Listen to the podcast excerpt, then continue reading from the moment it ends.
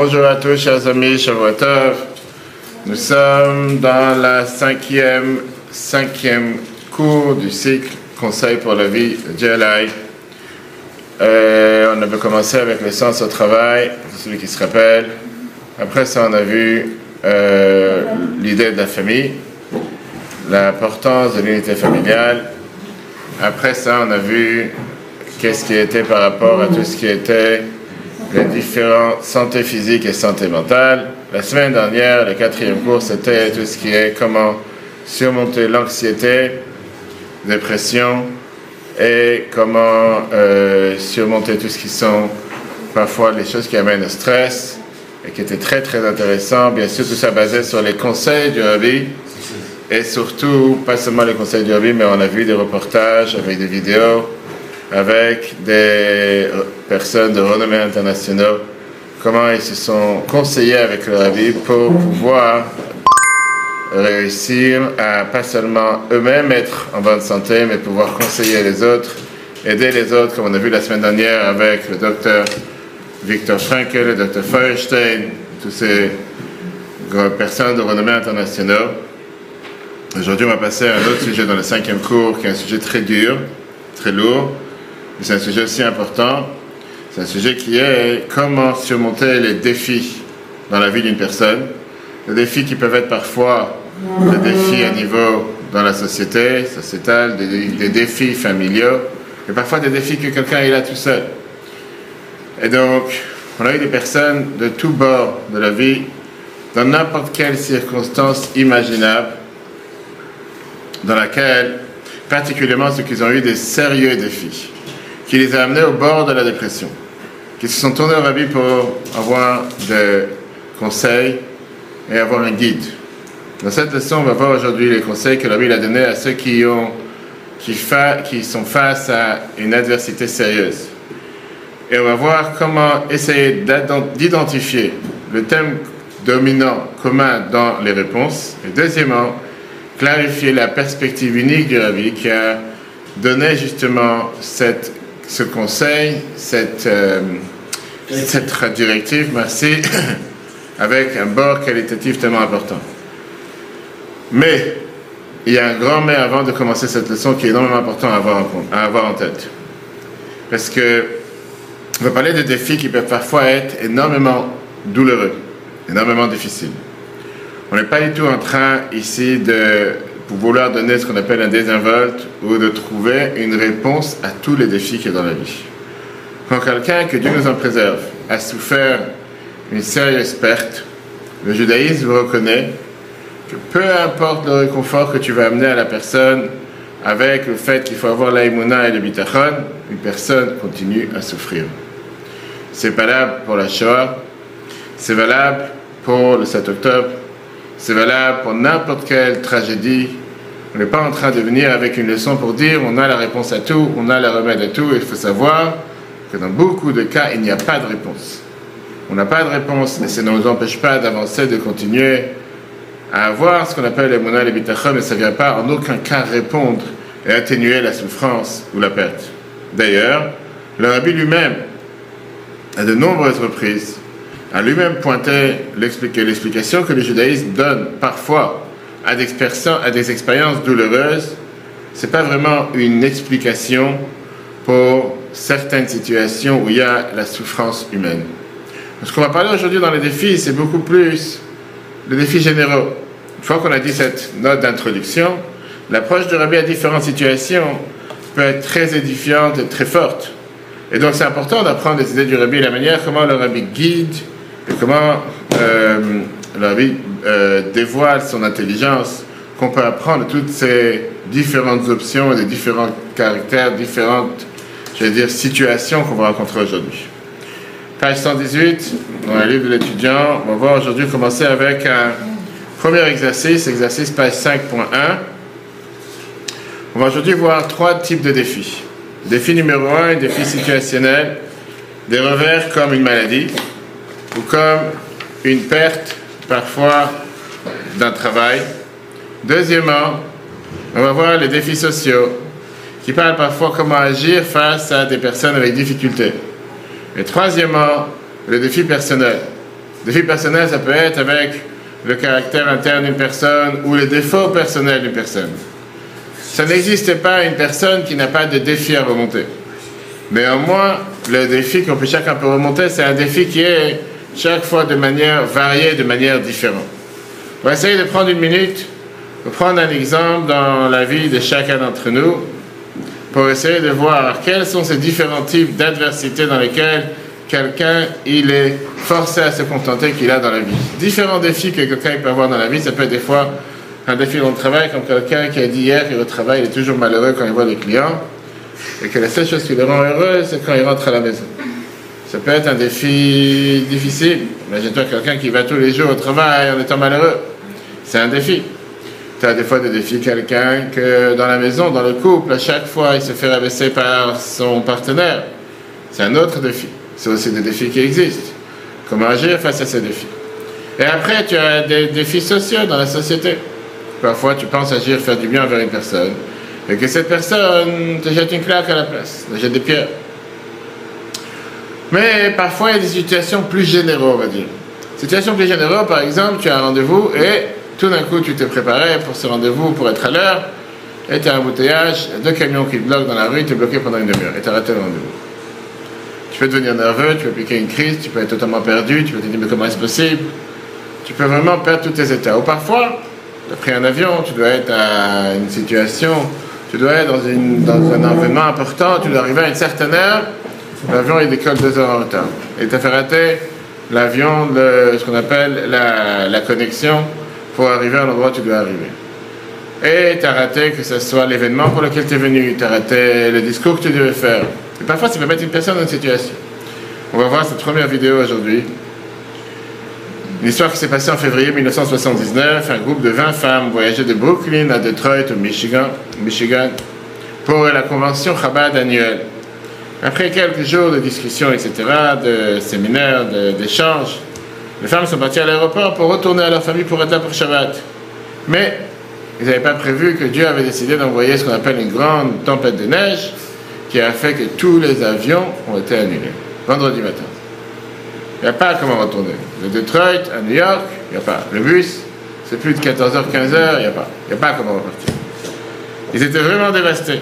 De l'aéroport, ils se dit la seule chose qu'on peut faire, c'est d'appeler le rabbi en urgence au bureau du rabbi et demander un conseil, une bracha. Peut-être que l'avion va ouvrir juste pour un vol. Est-ce que peut-être c'est un signe que ce qu'ils ont fait, c'était quelque chose de pas bien? Peut-être c'était inapproprié, peut-être ils ont fait quelque chose de mal. Pourquoi ils se font punir comme ça? Après deux, trois jours de conférence, etc. Peut-être Dieu les punissait pour quelque chose. Et donc, comme j'ai dit avant de montrer la vidéo, on est chacun parfois confronté à de telles situations. Si on aurait été le rabbi, comment on aurait répondu à des personnes en détresse dans une telle situation? C'est des questions qui se posent tout le temps. Peut-être j'ai fait quelque chose de mal. Peut-être Dieu m'envoie un signe. Peut-être Dieu me punit. Peut-être j'ai pas fait quelque chose de bien. Sans arrêt, il y a des gens qui te posent des questions pareilles. Commençons par madame. C'est Dieu qui décide et qui, qui, gère le monde à chaque instant. Et que c'est tout pour le. Mais ça, c'est ce que tu dis aux autres ou c'est ce que tu te dis à toi-même quand tu es dans cette situation C'est toujours facile de dire aux autres. Non, euh, surtout en voiture. Hein, euh, pourquoi tu dis pas ça tous les jours avec les clients Qu'est-ce que tu dis toi Regarde dans la vidéo, chers amis. Fermons la, la lumière. Regarde dans la vidéo. On va voir, et c'est ce qu'on va voir justement aujourd'hui, une énorme différence d'approche entre la manière, la manière de se parler à soi-même, parce qu'on va arriver plus tard à la situation de soi-même, et la manière comment parler quand c'est la situation de quelqu'un d'autre?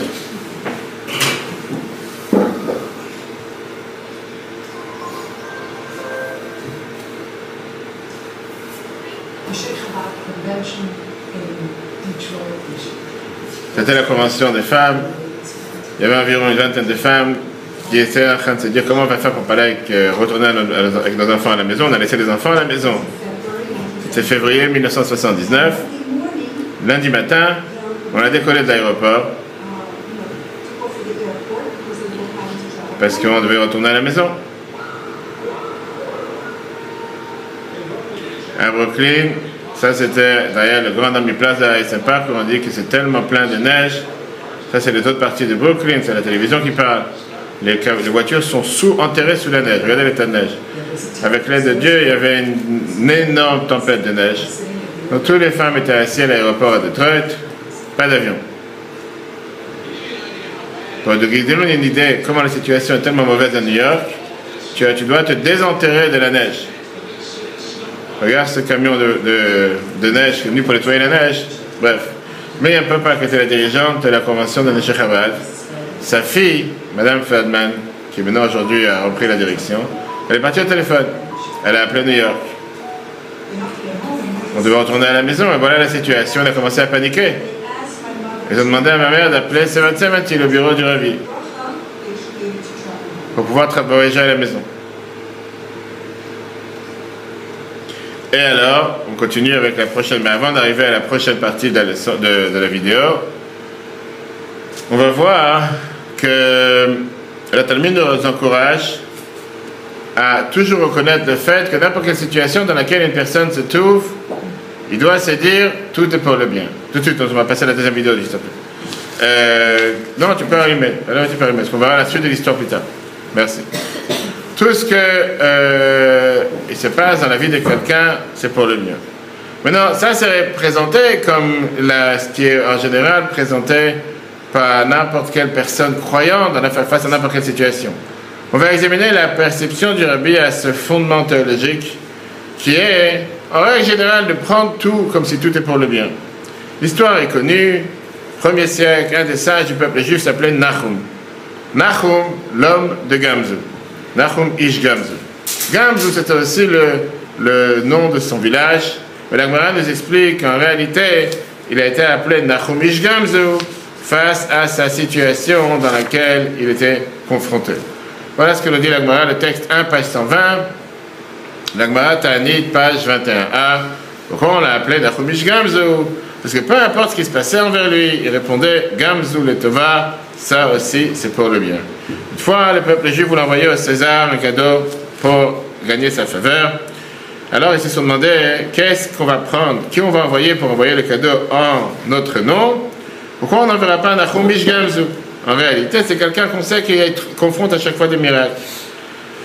Ils se sont donné à Nahum une boîte pleine de, plein de bijoux, plein de pierres précieuses comme cadeau, et ils l'ont envoyé sur la route. Dans le voyage, il devait dormir dans une certaine motel, comme tous ceux qui font les longs, les, ce qu'on appelle les longs, euh, les longs transports, les longs courriers.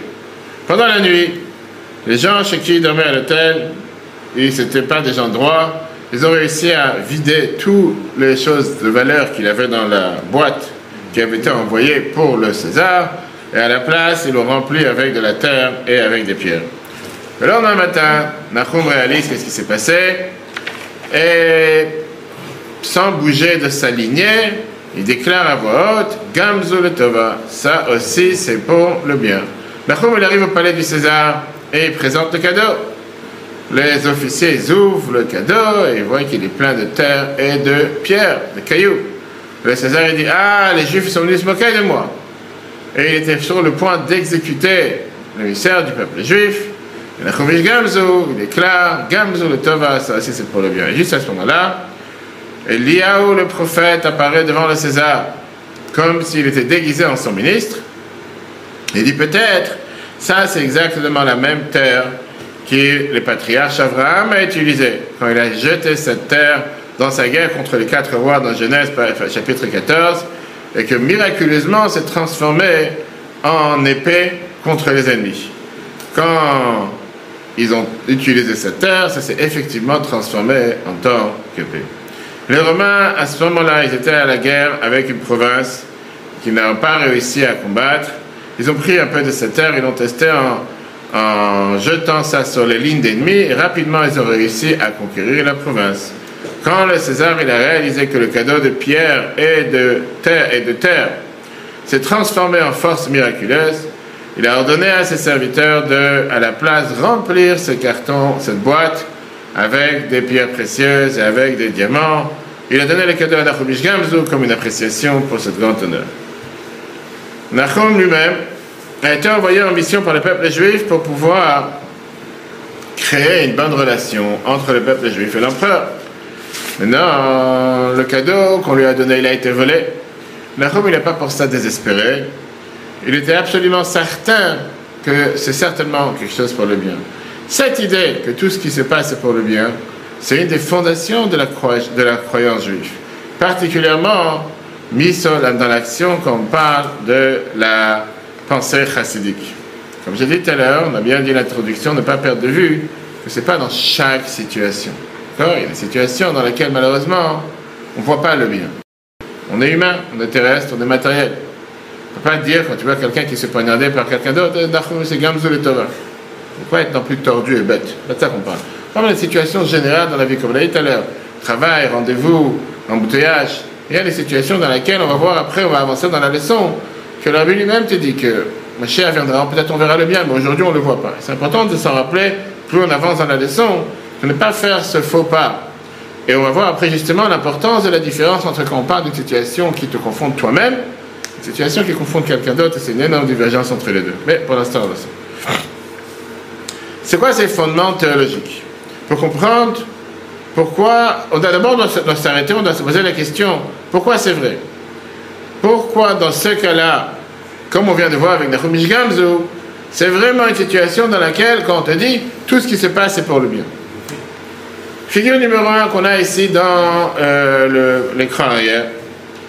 Parce qu'on a deux principes. On a ce qu'on appelle la providence divine et on a la bonté divine. Qui veut dire, la première idée, c'est ce qu'on appelle la providence divine. Qu'est-ce que ça veut dire la providence divine?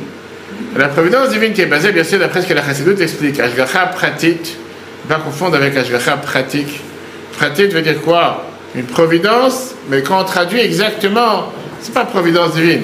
Ashgacha pratique veut dire une providence particulière. Qui veut dire le Baal Shem Tov qui nous a appris que n'importe quelle chose, même une simple feuille qui tombe d'un arbre, elle est gouvernée par la providence divine. Et donc, quand une personne rencontre une situation qui a l'air d'être difficile ou un défi, la première des choses qu'une personne doit réaliser, c'est que ce n'est pas quelque chose qui s'est passé au hasard, il n'y a pas de hasard dans la Torah, c'est certainement quelque chose qui s'est passé parce que Dieu veut que ça se passe de cette manière. Maintenant, c'est important de rappeler que ça, ce n'est pas une nouveauté de la Chassidut. Ça a été répandu par le Baal Shem Tov. Le Baal Shem Tov, il le prend beaucoup plus loin dans la pensée juive.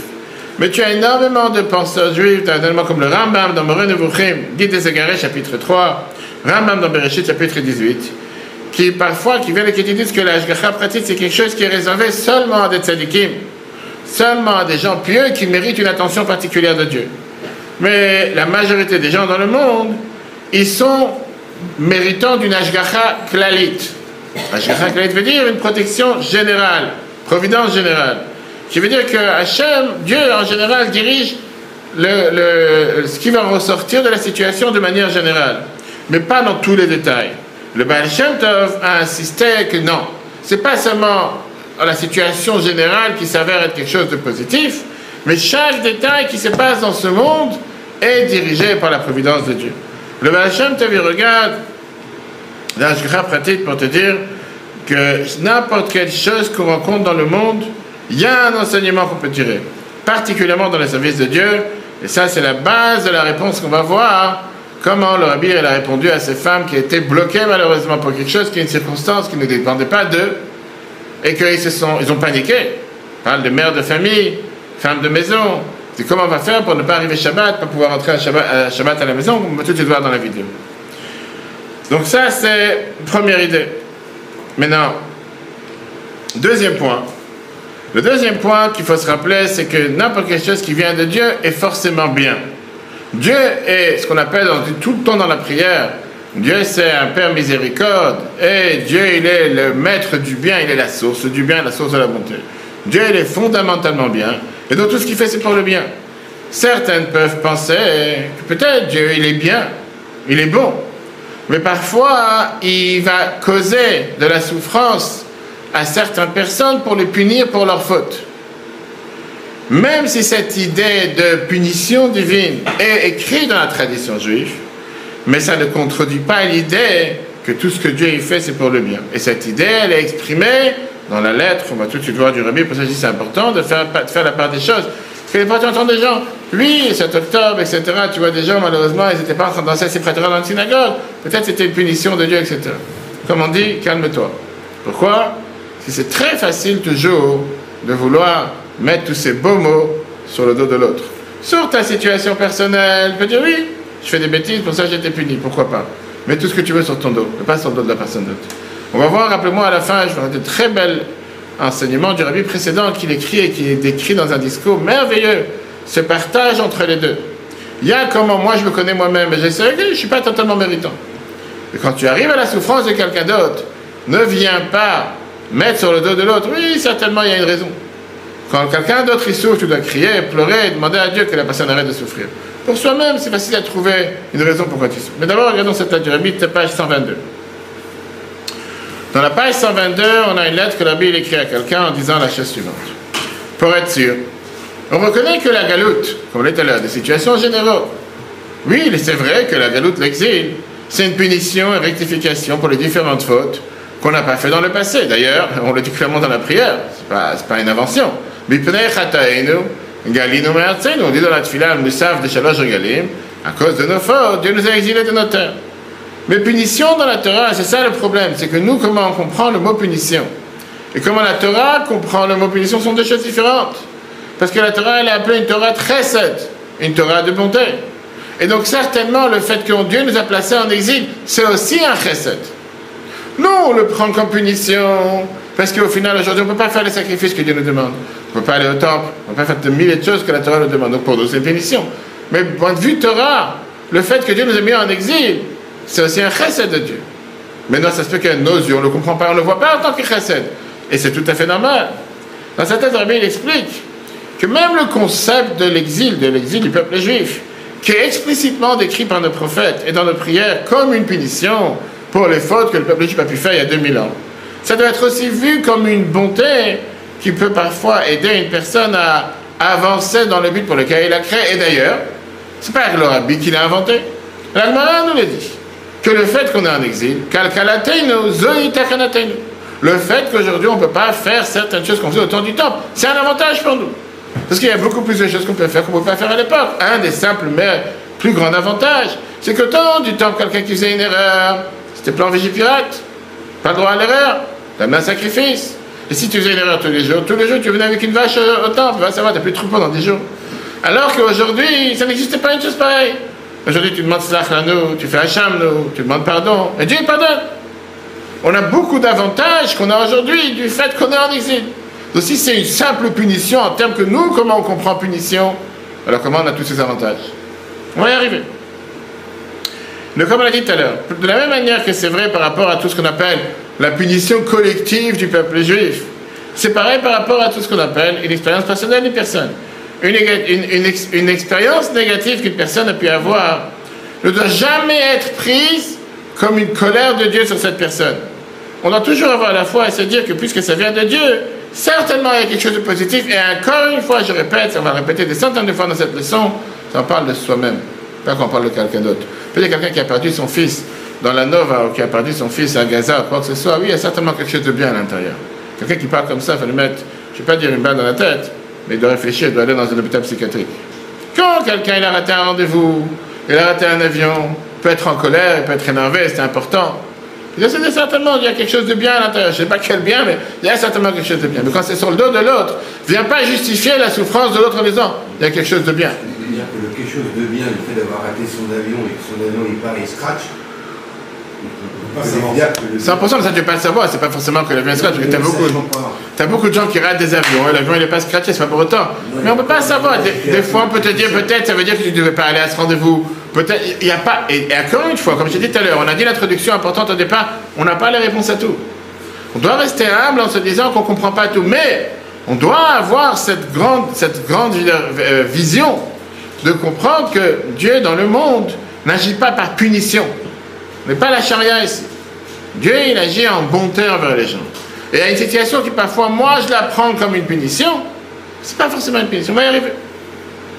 Du fait de ton exil, on fait moins de mitzvahs du coup on fait moins, on les fait différemment. On fait 613 commandements. Sauf qu'à la place de les faire comme on aurait dû les faire dans le temple, on les fait spirituellement. Mais encore une fois, c'est pas nous qu'on a choisi d'être en exil. C'est Dieu qui nous a mis en exil. Et si Dieu aurait voulu qu'aujourd'hui, en 2024, on fasse une mitzvot comme on les faisait à l'époque, il nous aurait pas mis en exil. Le même bon Dieu qui a décidé que pendant un certain temps, il fallait faire les mitzvot matériellement, Le même bon Dieu a décidé qu'aujourd'hui, la manière comme on fait les mitzvot, c'est en les faisant spirituellement, une certaine catégorie.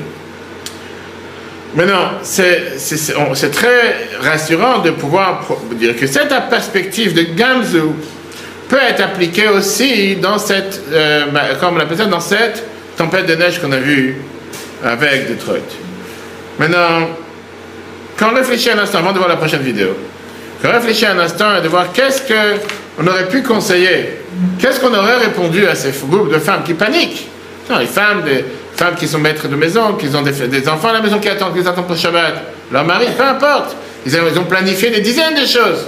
Que si tout se passe comme on a prévu, l'avion il décolle ce matin à 8h, on arrive à New York à 10h, la vie est belle, on prépare Shabbat et tout va bien. Et tout d'un coup, paf, il y a quelque chose qui se passe qui n'est pas comme on a prévu. Qu'est-ce qu'on peut trouver comme positif dans le fait que ces femmes, ils sont maintenant bloquées Ils ne peuvent pas, il n'y a pas, a d'avion qui décolle, oublie.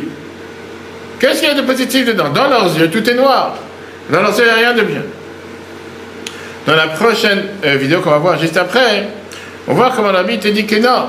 Le plan de Dieu, il est planifié à chaque instant. On est à l'heure, providence divine dans chaque détail. Qui veut dire, c'est pas seulement de te transformer en bien une mauvaise situation. C'est de voir que la Hashgacha, la providence de Dieu, a causé quelque chose qui se passe de la meilleure manière possible. Et dans cette discussion aussi, on va voir la réponse, comment la vie te montre, et c'est ce que j'ai dit tout à l'heure. C'est pas que la situation en ça, elle est mauvaise.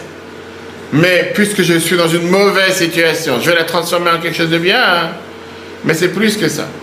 C'est le fait que la situation en soi n'est pas mauvaise.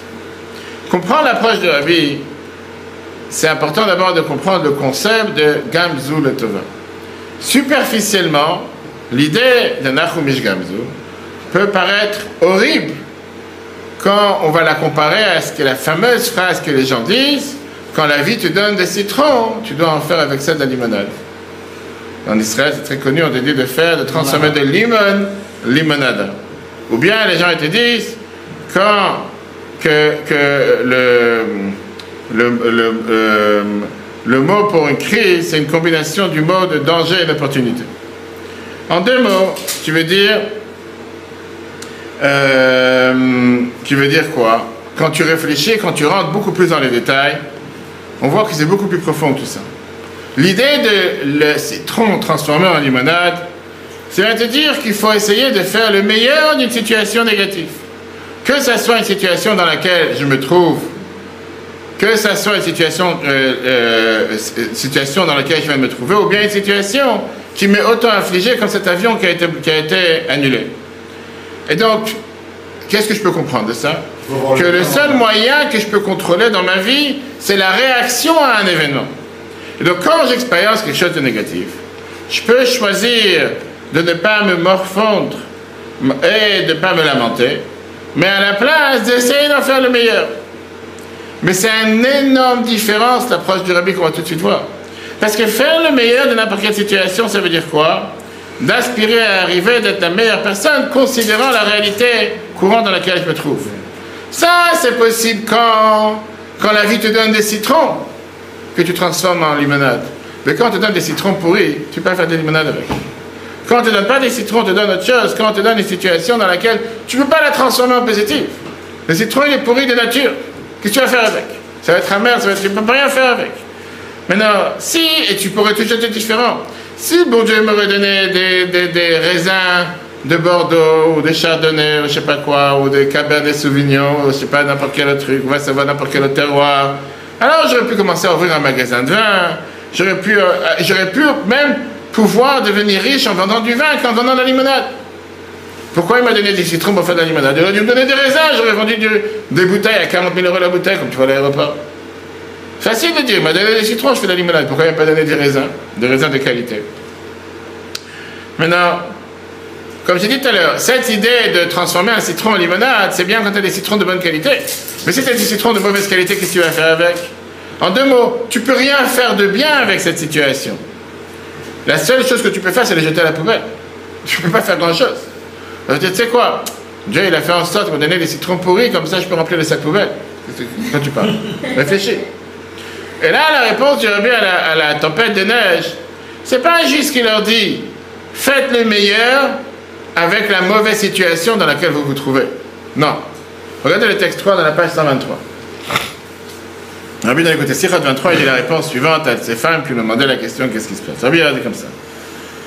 C'est énormément étonnant. C'est surprenant qu'après qu'on parle, et on parle longuement, et plusieurs fois, sur l'enseignement du Baal Shem Tov, que dans chaque chose, il y a un enseignement pour le service de Dieu. Et vous-même, vous parlez, vous avez cette partie donner des conférences, vous êtes parti faire là-bas un séminaire, vous êtes parti là-bas enseigner à des gens sur cette chose-là. Quand il se passe quelque chose à vous dans cette situation, vous cherchez des explications bizarres, totalement bizarres, que peut-être comment on va faire, comment on retourne à la maison. Dis, vous cherchez toutes les explications, à part l'explication la plus simple, qui est Dieu vous donne la possibilité de propager la Torah et les mitzvot encore plus. Beaucoup plus que ce que vous avez fait pendant la convention.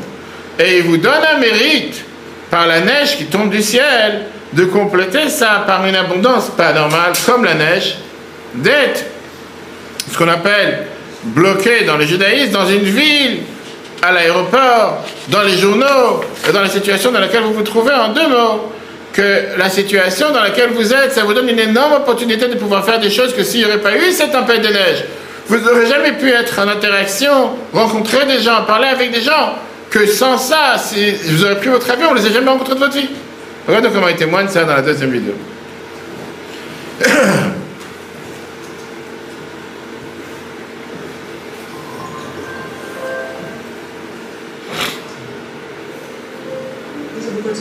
Ça, c'est les mots du Rabbi. Lundi 22, lundi 22 Shvat. Le nous apprend. Chaque chose qui se passe, c'est un enseignement de Dieu, pour servir Dieu. Qui a été parlé et discuté longuement, dans numereuses fois, beaucoup de fois. Je suis sûr que vous aussi, vous avez donné des discours dans ce sujet. Maintenant qu'il y a un incident qui s'est passé, tu essaies d'attacher l'interprétation la plus bizarre à votre événement de ce qui s'est passé. Et c'est quelque chose d'incroyable. Le simple et la raison la plus claire pour ce retard, c'est que c'est possible de pouvoir propager la Torah et le judaïsme à un degré beaucoup plus grand que ça a été accompli pendant la conversion. Et donc c'est pour ça que Dieu vous donne ce mérite à travers la neige qui descend du ciel pour compléter cette mission avec une abondance extraordinaire d'intensifier dans le judaïsme, similaire à l'abondance extraordinaire de neige qui est tombée. L'effort de compléter les efforts de votre convention de propager la Torah et le judaïsme doit maintenant être agrandi dans la ville, à l'aéroport, publicité dans les journaux, etc. Les femmes, ont commencé à courir dans l'aéroport. Ils ont donné des bougies de Shabbat. Certaines femmes sont parties dans les universités. Certains sont partis dans les centres commerciaux. Aussi avec des bougies de Shabbat. Parler avec des femmes sur toutes les différentes mitzvot qui concernent les femmes. Et après, ils ont raconté au rabbi tout ce qu'ils ont fait. Voilà ce que le rabbi a répondu après. C'est un énorme grand mérite. Quand Dieu il te montre du doigt et il te montre de la manière la plus belle, qu'est-ce que tu dois faire d'en haut? Que toutes vos activités, vous avez pris un résultat de cette indication divine, soit avec une énorme réussite. C'est sûr que chaque femme va pouvoir rapidement voyager à la maison une fois qu'elle aura accompli sa mission. Rappelez-vous qu'on avait vu dans la leçon numéro 3 à la lumière, s'il vous plaît, on a vu dans la leçon numéro 3 avec l'hôpital, on a parlé de la santé mentale et la santé physique, combien de personnes que la ville aurait répondu quand ils sont arrivés à l'hôpital, qui certainement ont une mission à l'hôpital. C'est pas juste pour un problème de santé. Mais tu fini avec les gens, faire la zaka avec les juifs ou non juifs, parler des différentes lois. Une fois que tu auras fini, la ville avait raconté, on a vu un témoignage, qu'une fois que tu auras fini ta mission à l'hôpital, tu rentreras à la maison. Il y a certainement une raison pourquoi tu es envoyé. Puisque tout vient de la part de Dieu, pour un but positif. On doit regarder chaque situation, même une situation qui parfois peut être douloureuse, qu'il y a un but pour lequel Dieu m'a placé dans telle situation. On n'est pas en train de rétroactivement trouver le bien dans une mauvaise situation. On est en train de reconnaître que Dieu qui est tout puissant, il organise et il orchestre chaque situation qui va certainement amener à des résultats positifs. Et dans le langage de Rabbi, dans cette réponse qu'il a écrite, elle est très instructive. Parce que tu as ici des chassidim, des juifs qui sont bloqués à l'aéroport à cause du fait que tu as la tempête de neige qui tombe du ciel et qu'eux ils regardent ça comme une malédiction. Parce que la neige les empêche de retourner chez eux avec leur famille. Mais rabbi leur dit, écoutez, regardez ça comme quelque chose de positif. Regardez ça comme une bénédiction qui vient du ciel. Le fait qu'il y a une tempête de neige qui n'est pas normale, qui paralyse la région, représente une abondance de forces juives dans chaque participant de la convention avec lequel vous avez, Dieu vous a donné, qui est représenté par l'opportunité qu'on vous a donnée de pouvoir influencer encore plus de personnes dans la Torah et les Mitzvot. Et la Bible exprime sa surprise que les gens ont interprété la situation de manière totalement à l'envers de ce qu'ils auraient dû interpréter. L'idée même, qui est une idée répandue dans la Torah et dans la Chassidut, et que les femmes qui sont bloquées à l'aéroport sont des Chassidim, et qu'eux-mêmes disent ce discours jour et nuit à tout le monde, comment ils n'ont pas pu réaliser que ça c'est la réalisation, ça c'est l'application, comme on dit, sur le terrain de ce qu'eux ils enseignent à tout le monde tout le temps dans le monde de la Chassidut. Et donc, c'est au résumé ce qu'on vient de voir ici, le premier chapitre du cours aujourd'hui. C'est que la Bible n'a pas seulement donné comme conseil aux gens de regarder des défis, comment faire le meilleur des situations négatives, mais il a guidé comment regarder le défi en tant que opportunité positive.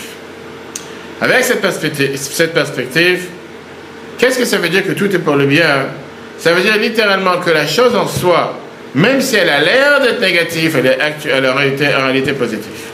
On peut maintenant continuer à explorer différentes méthodes pour mettre ça dans différents défis dans lesquels quelqu'un peut parfois être confronté. C'était en hiver, à l'automne 1977. On a raconté cette histoire plusieurs fois. Les chassidim étaient réunis dans la synagogue du Rabbi Saint-Saint pour cheminer à Tseret, Simchat Torah. C'était toujours la période où il y avait le plus de personnes. J'ai eu la chance moi-même de faire la cafette avec le Rabbi des dizaines de fois. Et c'est un moment très joyeux. On danse avec la Torah avec joie et célébration. En général, le Rabbi était debout pendant les sept akafot. Mais cette nuit-là, à la surprise de tous, le Rabbi, en plein milieu des akafot, il demande à son secrétaire une chaise pour s'asseoir. Et là, tout d'un coup, il s'est rendu compte que Rabbi vient d'avoir une crise cardiaque majeure. Rabbi, à l'époque, il était près de l'âge de 80 ans. Plusieurs grands cardiologues sont venus le faire le 70 et on a transformé le bureau du Rabbi en hôpital pour lui donner ce qu'on appelle des traitements de sauvetage de vie la communauté Chabad était totalement bouleversée. Toute la nuit, le lendemain, tout le monde priait avec des larmes. Je finis à Tzeret, le jour qui devait être le plus joyeux de la vie. Les Akafot de Simchat ils ont été faits rapidement sans joie, dehors de la synagogue, pour ne pas déranger et faire du bruit pour le rabbi qui était dans sa chambre d'hôpital, qui était dans son bureau. Le jour de Simchat Torah, les chassidim se réunissent pour une réunion chassidique. À Fabringen. Fabringen, exactement. Et là, il y a un membre de la communauté qui se lève avec un message du rabbi lui-même. Quelques minutes plus tard, quelques minutes plus tôt, pardon, le Rav Goner, il vient et il dit à Rav Yoel Khan, qui était celui qui répétait les, discours du rabbi, il vient et lui dit la phrase suivante. Il dit euh, une histoire qui, que le rabbi veut qu'il partage avec la communauté. Le rabbi lui dit comme ça. Hier, un des docteurs est venu voir le rabbi pour prendre une prise de sang, après une crise cardiaque, etc.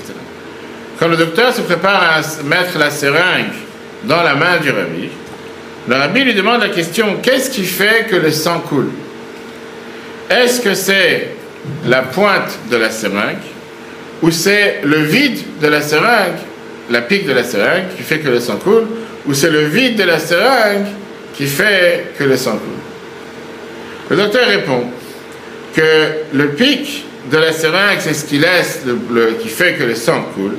Mais au final, c'est le vide qu'il y a dans la seringue, qu'il y a dans la piqûre, qui fait qu'il fait couler, qui aspire le sang, qui fait couler le sang dans la piqûre. Avec cette réponse-là, la a raconté que parfois, que quelqu'un, une fois, il est venu se plaindre en lui disant qu'il se sent vide et qu'il se sent inaccompli. En disant qu'il est incapable d'accomplir quoi que ce soit. Et la dit au docteur, je ai dit qu'au contraire, Parfois, le vide aspire à vouloir faire beaucoup plus.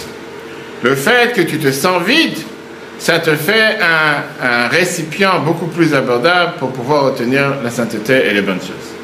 Le rabbi demande à son secrétaire de faire passer ce message aux chassidim qui sont en bas dans la synagogue. Maintenant, bien sûr que l'absence du rabbi, c'était une absence qui était très très douloureuse pour des chassidim qui sont venus du monde entier pour passer Simchat Torah, la faute avec le rabbi. Mais à la place d'avoir ce qu'on appelle un manque de joie, et un manque de célébration ce jour-là. Rabbi dit ça, doit pousser chaque personne à redoubler ses efforts. L'absence de Rabbi devrait être considérée comme le vide qu'il y a dans la seringue, d'essayer d'attirer encore plus de joie et encore plus d'énergie positive. Et donc, nos sages, quand ils nous parlent de la souffrance, ils comparent ça la métaphore à une olive, qu'on a vu dans la paracha d'hier, Qu'une olive, pour pouvoir tirer l'huile, il faut l'écraser afin que l'huile puisse sortir. Parfois, tu te dis, mais pourquoi tu as esquinté l'olive Elle était magnifique juste avant. Et la personne à côté te dit, monsieur, si tu veux avoir de l'huile d'olive pure, il faut d'abord qu'elle soit écrasée. Regardons dans la Gemara. La Gemara Menachot, page 35b, la Gemara Menachot qui vient, la page 125. Rabbi Yochanan te dit la phrase suivante. La manim shelo Israël le peuple juif est comparé à une olive? L'Omar Lecha pour te dire. Ma de la même manière qu'une olive et une motzi shamno elle ne sort pas son huile. Seulement une fois qu'elle est écrasée, qu'elle est concassée. Af Israël, le peuple juif, ne peut pas retourner ce qu'on appelle à une action, à des choses positives, seulement par des surim, seulement en souffrant d'une certaine expérience. Et je répète encore une fois ce qu'on a dit tout à l'heure, on parle bien sûr qu'on parle de soi-même. Jamais venir justifier la souffrance de quelqu'un d'autre. Tu veux dire? Regardons le texte 4b du rabbi précédent dans Sefer Mamarim en 5687, page 124, page 126 dans le livre. Qu'est-ce que ça veut dire Katit la C'est le le dernier discours que le rabbi a donné pour une Katan 1992 à des milliers et des milliers de personnes deux semaines avant tombent malades. Qu'est-ce que ça veut dire être concassé pour avoir de l'huile d'olive? Ça, c'est ce qui se passe avec le peuple juif en exil. Zéro Katit la ça, c'est ce que ça veut dire concassé pour éclairer. De Bisman à Galout, en exil. Azine, kol echad ve'echad nishbar v'nit que chacun du peuple juif est brisé. Pas seulement il est brisé, se sent écrasé. Il est asdafka. Seulement par cette situation, Magim, la Mahor peut arriver à la lumière en soi. Zéo, la. Ça, c'est ce que ça veut dire avoir une lumière éternelle. Qui veut dire, chaque âme juive a cette force interne divine. Passons par l'adversité pour pouvoir débloquer cette force interne qui est cachée à l'intérieur de nous. Et donc, on a besoin de, préserver à travers les difficultés, regarder une situation positive. Parce que ça te donne la force de pouvoir agir à une situation dans laquelle, sans ça, tu n'aurais pas pu y arriver. Comme je prends à chaque fois l'exemple dans tous les cours avec le sport, que quand tu fais une course de cheval, tu lui mets un barrage à, 50 cm, un barrage à 1 mètre, un barrage à... Pourquoi tu dis, pourquoi le pauvre, tu le fais sauter plus haut? Laisse-le marcher tranquille.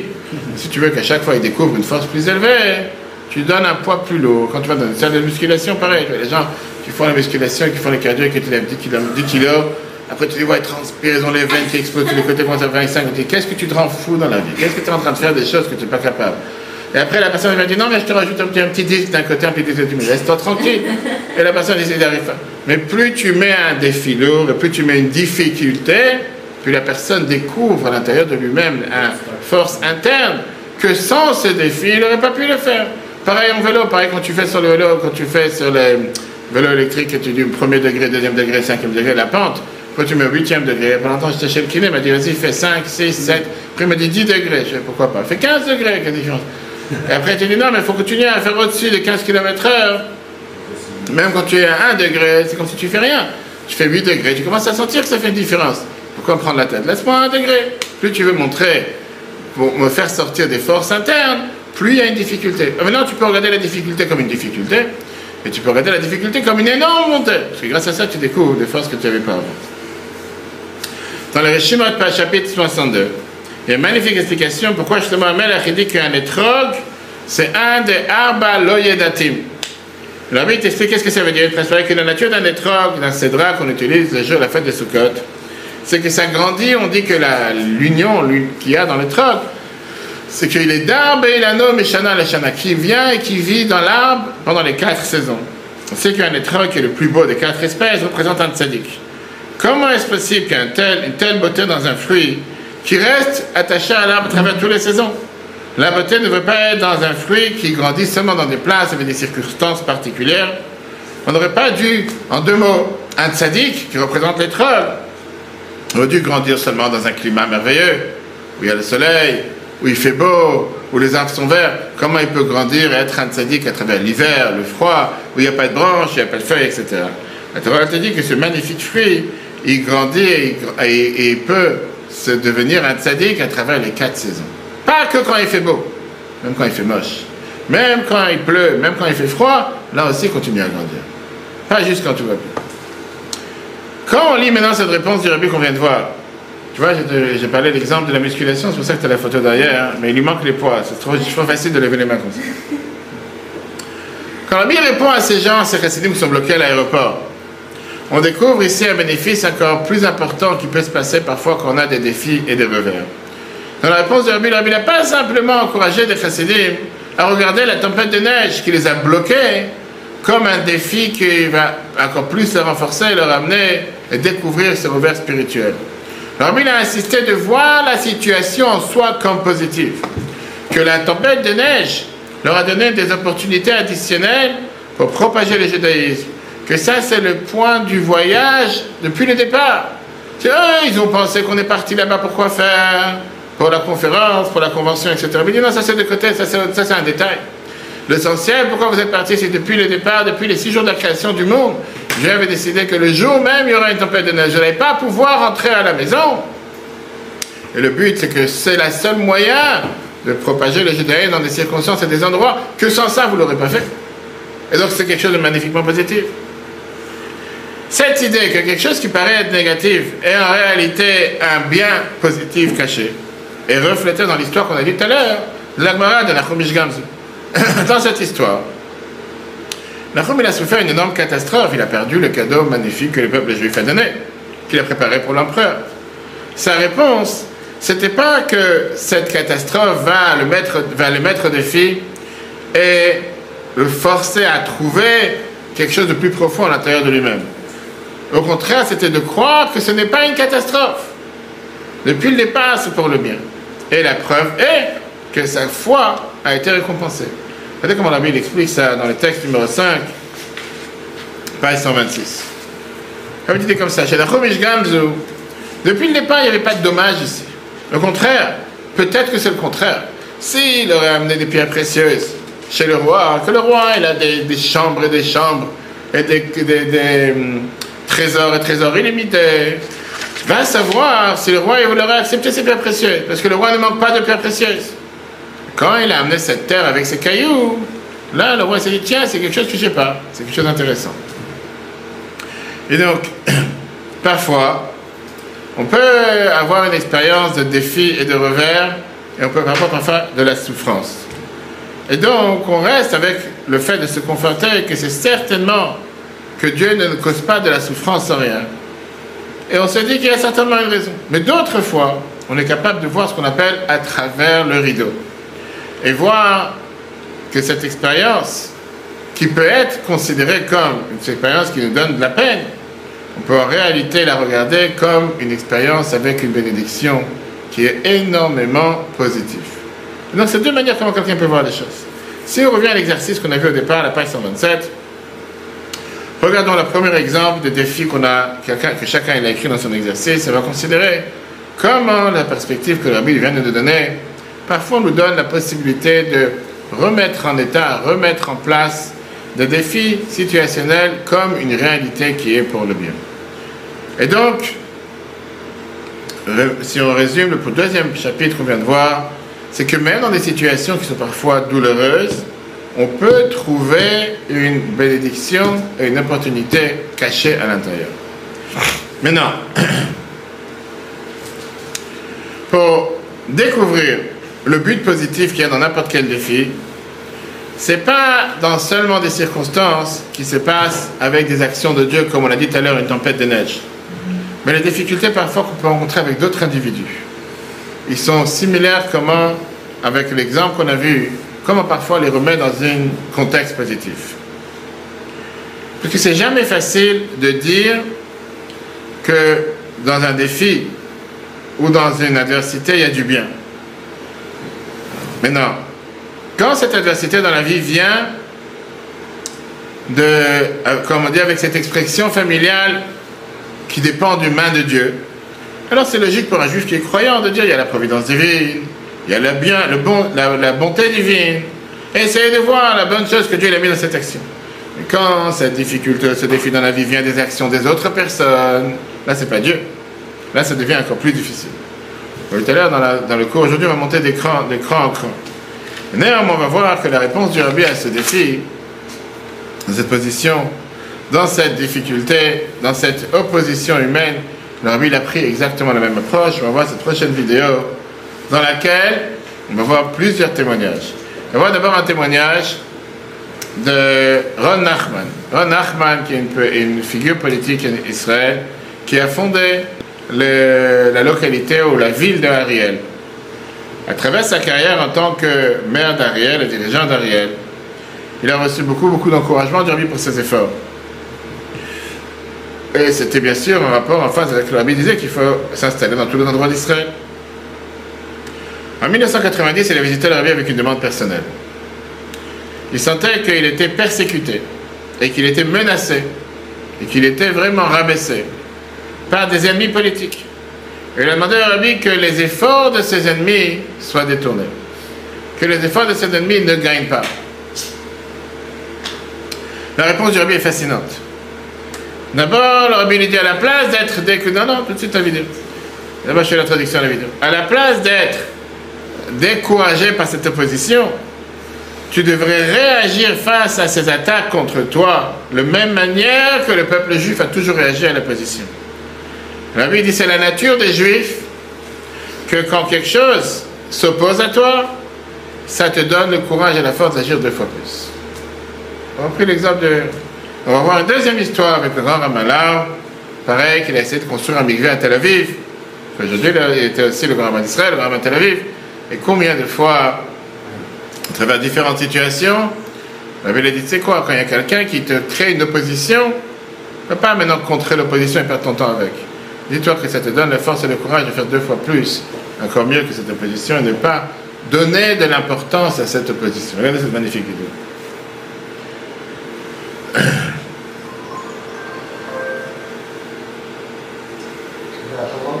Ron Nachman, le maire d'Ariel. Je voudrais demander quelque chose de personnel cette fois-ci. Il y a plusieurs gens qui me poursuivent parce que je réussis dans tout ce que je fais.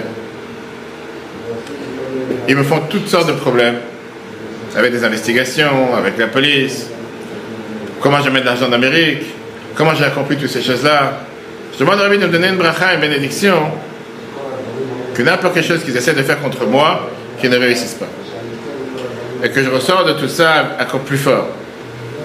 Rabbi dit de contrôler les pensées d'une autre personne, c'est impossible.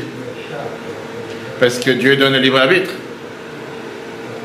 à chaque euh, juif, homme et femme. Mais qu'est-ce qu'on peut te demander à toi C'est que rien de mal arrive de tout ce qui se passe. Au contraire, ça, ça va te stimuler encore plus ton aspiration pour faire encore plus. Parce que ça, c'est la nature des juifs. Et quand ils voient que quelqu'un s'oppose à eux, ils sont encouragés avec double force. Alors, là, mercredi, on a reçu l'autorisation de construire le premier mikvé style Chabad à Tel Aviv. En rapport avec la vie du Rabbi Rachab, ça va être dans le Tikar Dizengoff. C'était pas facile, il y a eu beaucoup de controverses sur construire le mikvé. Parce que j'ai jamais vu ça pendant 15 ans. Rabbi, tu sais certainement la loi juive par rapport à un contrat. Que tout le temps qu'il n'a pas été contesté, ne peut pas être authentifié. Il y a toujours la possibilité de mettre un défi sur ce contrat. Mais une fois qu'il y a eu ce défi et l'authenticité, elle a été confirmée par un cours rabbinique, à ce moment-là, on peut décréter les choses de la meilleure manière possible. Il a dit que c'était un grand défi. La Bible a dit, mais ça n'a pas été invalidé. La preuve est que le mikvé est construit. Et donc, ce sera encore plus grand avec la force de Dieu, beaucoup, beaucoup de réussite. Oui, exactement. On voit encore une fois cette approche, comment le Rabbi répond à différents défis qui sont posés par différentes personnes. Jusqu'à maintenant, on avait vu les défis qui sont posés par Dieu. Tempête de neige, la- faute. Pour les écolos, ça sera parce que le réchauffement climatique. Mais pour le, pour le peuple juif, c'est Dieu qui a décidé d'envoyer tempête. Comme cet, hiver, il n'y a presque pas d'hiver dans le monde. Si tu parles de la montagne où qui se trouve, chaque année, il y a des moins 15, moins 28, moins 30. là. Cette année, là, en ce moment, il fait 15-16. C'est quelque chose de jamais vu. Et tous ces gens qui ont réchauffement climatique. Laisse ça de côté. Le bon Dieu décide d'envoyer la neige. Et j'espère que Dieu va envoyer la neige à Purim, comme c'est passé plusieurs fois. Mais là, l'homme, il te dit, même quand tu as des défis qui se posent à toi face des gens qui te posent des défis, à la place de regarder ça, de venir, ah, qu'est-ce que je vais faire avec cette opposition? Ne considère pas l'opposition. Dis-toi que Dieu t'envoie ici en force, d'agir deux fois encore plus fort. Mais il y a une approche encore beaucoup plus profonde que celle-là, et ça c'est une autre vidéo qu'on va voir avec le grand professeur Alan Dershowitz, qui est un des plus grands professeurs de l'université d'Harvard. En 1982, il a écrit au Rabbi une lettre pour critiquer le fait que Chabad a choisi d'inclure et d'honorer dans une célébration pour l'anniversaire du Rabbi le sénateur J.C. Helms de Caroline du Nord. Dans la vue d'Alan Dershowitz, qui est un des plus grands défenseurs d'Israël du monde, le meilleur avocat en Amérique, Helms était connu comme quelqu'un qui était hostile à Israël et hostile à beaucoup d'autres causes juives. Il n'aurait jamais dû être honoré par un groupe juif international comme Chabad. La ville a répondu en encourageant Dershowitz de considérer pas seulement la statue actuelle de Helms, mais qu'est-ce qui peut se passer dans le futur. Et d'après le rapport, la recollection de Dershowitz, Rabbi lui dit Tu l'honores pas seulement par rapport à ce qu'il a fait dans le passé, mais par rapport à ce qu'il fera dans le futur. Et en fait, il va te témoigner tout de suite que, que Helms lui-même, un an après qu'il a reçu cet honneur, est devenu un des plus grands soutiens d'Israël. Et c'est devenu même le chairman, le responsable de tout ce qui est le comité des relations extérieures, un des plus grands soutiens d'Israël. Alors là, on peut dire que c'est une vision que le rabbi a mis sur la personne. Regardons le témoignage.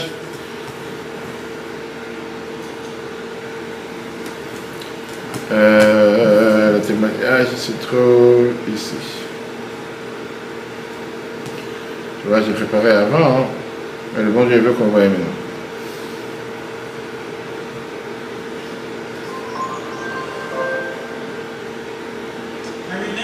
Je me rappelle que j'avais la chutzpah, la arrogance, une fois d'écrire une lettre au Rabbi. Rabbi, comment, pour ton 80e anniversaire,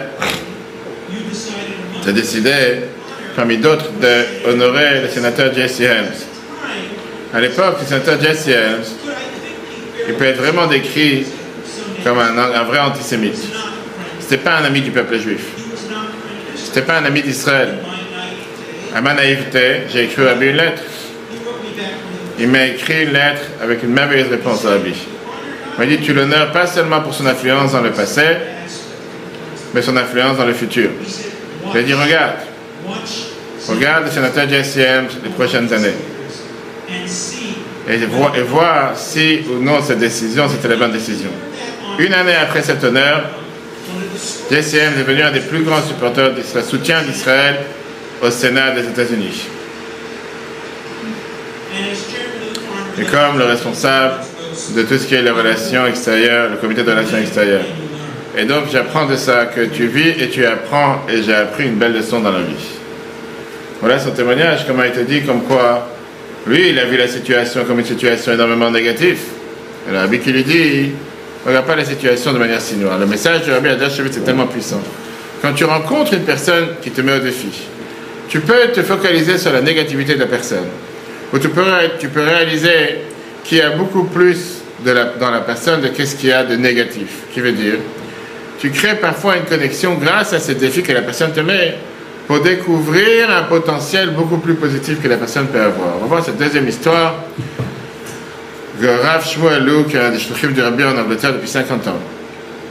Il raconte une histoire avec une personne. Euh, quand il a eu une audience privée avec le Rabbi, il y avait un des dirigeants de la communauté juive en Angleterre qui s'est opposé à une des campagnes du Rabbi qui était la campagne de Miu Yehudi, qui est juif, en 1970. Le Rabbi s'est farouchement opposé au gouvernement israélien à ce qu'on appelle la loi du retour. Et si le grand-père est juif, tout le monde est juif et tout le monde peut faire Elia, etc. Le Rabbi dit ça va amener beaucoup de non-juifs en Israël, ce qui malheureusement s'est avéré réel, avec beaucoup, beaucoup de cas. Et ce juif, qui était un des leaders juifs anglais, s'est opposé en disant Moi je tiens que si le grand-père est juif, tout est juif et tout va bien. Le grand rabbin là, le grand rabbin Shmuelou, le grand shler du rabbi en Angleterre, il s'est dit, il a essayé de se dire peut-être qu'il c'est le temps de ne plus être associé avec une personne pareille. Que c'est quand même quelqu'un qui parle contre la Torah, qui parle contre Dieu et qui a du pouvoir et qui écrit dans les journaux que la Torah il n'en a rien à faire, que ce que Dieu écrit dans la Torah ça n'a pas de valeur. C'est comment nous on peut s'affilier et être lié avec quelqu'un pareil? Il a écrit il est rentré en audience privée chez le rabbi, il a demandé au rabbi quoi faire. Et le rabbi lui a dit qu'à la place, sache que dans la Torah, il y a 613 commandements. Si cette personne n'est pas prête à agir, à faire un des 613 commandements, continue à travailler avec lui pour les autres 612. Encore une fois, dans le monde de la vision du rabbi, il n'y a pas de place pour juste radier une personne qui te met au défi. De la même manière qu'on a vu tout à l'heure des situations qui t'amènent au défi. Dans la vie du Rabbi, des personnes qui te mettent au défi, ça aussi c'est certainement quelque chose de bien. Notre responsabilité, c'est de trouver le potentiel qu'il y a dans chaque situation pour l'exploiter, pour agir encore plus en faisant du bien. Page 128, l'exercice 5.3. Une fois qu'on est passé maintenant dans la deuxième étape des difficultés, des défis, regardons qu'est-ce que vous avez répondu dans le premier exemple et on va voir comment cette perspective du Rabbi nous permet de transformer ces défis en quelque chose de positif. En résumant ce troisième chapitre, quand on rencontre une situation avec des défis qu'une personne difficile nous met parfois au défi, on peut regarder cette situation comme un élément positif de la personne et essayer de se connecter grâce à cette, euh, ce défi à un niveau totalement différent en ne pas considérant la personne, mais en se disant quelle situation positive je peux sortir de cette euh, rencontre ou de cette personne. Mais pour l'instant, si je peux dire tout ce qu'on vient de voir dans les deux premiers sujets qu'on vient de voir, que ce soit situationnel ou social, on va dire que c'était des sujets faciles. Maintenant, on va arriver aux troisième partie du cours aujourd'hui, qui est la plus dure. La plus dure, c'est que parfois, il nous reste à déterminer quel est le chemin avec lequel on peut parfois euh, reformater des défis internes et en opportunité pour quelque chose de positif. Parce que jusqu'à présent, on a vu qu'on peut rencontrer parfois des défis qui nous sont mis de la part de Dieu, ou des défis qui sont mis de la part de d'autres personnes. Mais parfois, c'est des défis qu'une personne rencontre lui-même, pas par rapport à d'autres personnes. Pour beaucoup de personnes, le plus grand défi, c'est des défis qu'une personne doit surmonter lui-même.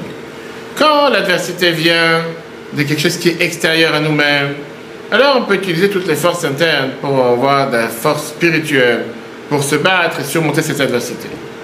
Mais beaucoup de personnes rencontrent parfois leurs défauts ou leurs difficiles situations comme un défi qui est dur à surmonter. Parce que les gens ils te disent ce sont mes propres défauts. Et j'ai du mal à me battre contre moi-même. Je peux me battre contre une tempête de neige. Je peux me battre contre une personne en face qui me dérange. Mais quand c'est un défaut, c'est un défi interne, comment surmonter ce défi? Quand quelqu'un a une difficulté qui vient de l'intérieur de lui-même, il ne peut pas se dire que comme si cette situation n'est pas là. La situation, elle est là. La souffrance, elle est là. donc si le défi, c'est une personne difficile, je peux très bien décider de l'éviter. Je peux très bien décider de l'ignorer. Je peux très bien décider que la personne n'existe pas.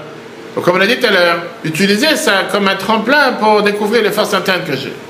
Mais quand c'est mes propres défis, là, je ne peux pas m'éviter moi-même. Je ne peux pas faire comme si j'existe pas. Il n'y a pas moyen d'ignorer mes différents défis ou mes différentes difficultés. Et là, le rabbi te dit qu'au contraire, même ces défis internes, comme on va tout de suite voir, ce sont des défis qui nous donnent la possibilité, le rabbi l'a encouragé de réaliser qu'ils ont été créés par Dieu.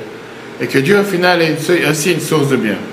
Et donc, une partie de la personnalité d'une personne qui te paraît être négative, en réalité, c'est un moyen de pouvoir encore plus faire des choses positives. À nous de regarder les choses avec ce qu'on appelle, avec ce qu'on appelle la bonne, les bonnes lunettes. Dans la pensée juive, les différents fantasmes, désirs, convoitises qui se passent dans le psychisme d'une personne et qui poussent une personne parfois à ne pas faire ce que Dieu il attend de nous. C'est décrit dans la Torah comme un mot, Yetzerara, le mauvais penchant. On va voir comment la Gemara nous raconte une histoire avec un grand rabbin, un grand maître de la Gemara et son mauvais penchant et comment il a pris ça pour renverser le défi en positif, la page 129. La Gemara Souka, page 52a. Abaye, qui est un des maîtres de la Gemara, il a entendu une personne proposer à une femme Viens, on se lève tôt demain matin et on part en vacances. On part en voyage. Quand tu entends ça qui dit quelqu'un qui dit ça à une femme qui n'est pas sa femme, qu'est-ce que tu penses tout de suite? Pense à rien. Des bouches. Hein? La débouche. La débauche. Qu'est-ce que tu penses toi? Infidèle. Infidèle. Ok. Écoute la. Et la femme était d'accord. Abaye, qu'il a entendu cette conversation, s'est dit, il vaut mieux que j'aille les suivre pour les éviter de faire quelque chose d'interdit avec eux, entre eux. À l'époque, Abaye, c'était un maître de la Gemara. Il dit, va, je vais les chez... je veux faire ce qu'on appelle... Tu as des détecteurs, euh, pas des, pas des détecteurs, des détectives cachés Je vais les suivre. Il s'est caché de distance d'environ une dizaine de kilomètres.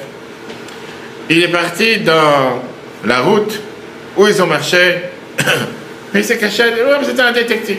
Il a joué de détective. Maintenant, il a vu qu'ils n'ont pas utilisé cette fait de s'isoler à une heure tellement tôt le matin pour faire une faute ensemble. En train d'être marché dans la route, eh il entend une phrase qu'un il a dit à l'autre en disant La route, elle était assez difficile, mais la compagnie entre nous deux, le fait d'être ensemble, c'était joyeux. Il s'est dit Si moi, j'aurais été à la place de cet homme, j'aurais pas pu me retenir de fauteuil. Je sais pas pourquoi ils sont partis ensemble. Et donc, Abaye raconte, pourquoi la Gemara raconte cette histoire? Abaye réfléchit en se disant il s'est, arrêté face à une porte. euh, il s'est arrêté face à une porte. Et il y a une personne qui vient le voir, elle lui dit qu'est-ce qui se passe, Abaye, etc. Abaye dit la phrase suivante. Une grande personne a une beaucoup plus grande inclination de fauteuil. Morceau de Gemara. Abaye, il entend quelqu'un qui n'est pas marié avec une femme qui planifie d'aller dans une certaine place. Et il se dit certainement, on va savoir, ils vont s'engager dans des rapports sexuels inappropriés, quelque chose qui est interdit d'après la Torah. Et quand il a vu qu'il s'agit deux personnes qui ont décidé certainement de faire leur jogging ensemble, ou je n'ai pas dit que c'est quelque chose qu'il faut faire ou pas faire, mais ils ont décidé d'aller dans la même route, dans le même chemin, il a vu qu'ils n'étaient pas du tout en train de faire quelque chose qu'il ne fallait pas, peut-être parce qu'ils prennent la même route, pour ne pas être tout seul dans la rue. Le matin, comme ça, ils vont peut-être au travail, la même direction, on va savoir. Qui faisait rien de mal. Il a comparé ça que de à qu'est-ce qu'il aurait pu s'imaginer avec son propre comportement dans une telle circonstance. Et cette pensée l'a dérangé. Parce qu'il s'est dit, est-ce que ça veut dire que moi je suis plus grossier qu'eux? Plus grossier qu'eux Est-ce que ça veut dire que je suis plus animaliste qu'eux? Ou est-ce que ça veut dire que je suis rempli de luxure plus que... Et ça, ça l'a énormément dérangé. J'ai dit, C'est quoi là Dès que tu vois un homme et une femme parler entre eux, c'est-à-dire qu'ils ont des rapports sexuels à tel point si grossier, dès que tu vois une femme, tu vois un objet sexuel. Peut-être qu'ils ont quelque chose à parler entre eux. Peut-être qu'ils ont quelque chose, je sais pas, des affaires entre eux. Peut-être qu'ils travaillent dans la même boîte. Tu les connais même pas. Tu sais même pas qui ils sont. Pourquoi tout de suite penser de manière grossière, négative, tordue? Pourquoi la te raconte cette histoire? Et donc là-bas, il s'est appuyé sur la porte de Beth Midrash où il enseignait, en se disant, tu sais quoi, peut-être j'ai rien à faire dans cette maison d'études. Pas d'Abaye, qui est un auteur de la Gemara. Et ça l'a énormément dérangé. Il s'est dit, combien de fois peut-être quelqu'un qui, en tant que parent, il perd son tempérament face à un enfant en se disant, peut-être je suis pas valable d'être un parent? Peut-être si j'ai pas cette capacité de me maîtriser, de me contrôler. Qu'est-ce qu'il y a? Tu vois un enfant qui fait quelque chose, tout d'un coup tu dis Moi, si tu vois des fois dans les, centres commerciaux, ils tirent les enfants par, par la capuche, tire les enfants vraiment comme des, comme des sacs poubelles. Viens par là, viens par là, espèce de fou. Qu'est-ce qu'il y a? Un enfant de 3 ans qui il n'est pas venu forcément pas à pas ensemble avec toi. Tu vois des enfants. Mais ça fait 10 heures que je te cherche. Tu vois, les enfants ils sont tout seuls. Dans le centre commercial, il y a 1000 personnes. Tu les entends dégénérer, tu dis, tu sais quoi, va savoir, peut-être t'es pas valable, pas valable d'être parent, va savoir, tu veux pas te retenir, qu'est-ce qui s'est déjà passé? Des gens se posent cette question. Dans la vie professionnelle, pareil, la même chose, parfois quelqu'un est difficile, il a des difficultés à respecter ce qu'on appelle un time management, d'être à l'heure, respecter les horaires. Et parfois, il y a des gens qui s'appuient sur lui. Parfois, quelqu'un a été dit, comme j'ai eu il n'y a pas longtemps, quelqu'un qui te dit, je vais te faire tel et tel travail pour tel temps, pour tel jour, et il t'a planté, et il n'a absolument rien à faire, aucune excuse. Je te donne un mois plus tard, trois semaines plus tard, qu'est-ce qu'il en a à faire? Je t'avais raconté l'histoire. Et tu te dis, mais ça ne dépend pas que de moi. Je m'appuie sur cette personne. Moi, j'ai un compte rendu à donner à des autres personnes. J'ai un travail à faire pour les autres personnes. la personne s'est dit, tu sais quoi, si je suis pas capable d'être à l'heure, de respecter le temps des autres, la valeur des autres, peut-être je suis pas capable de travailler tout court. Et donc, parfois, tu as des gens qui se mettent dans des situations qui se disent, peut-être je suis inadéquate pour être adapté dans la situation dans laquelle je me trouve. Abaye, dans la Gemara, il s'est dit, peut-être je suis pas fait pour enseigner aux gens. Si je suis capable de regarder une situation dans laquelle c'est une situation qui est simple, et d'en faire de ça une situation négative, grossière, on va savoir si je suis valable, si je mérite d'être qui je suis en tant qu'abaye. Il y avait là-bas une personne sage de la synagogue du Beth Midrash qui l'a conforté en lui disant qu'il faut que tu saches une chose.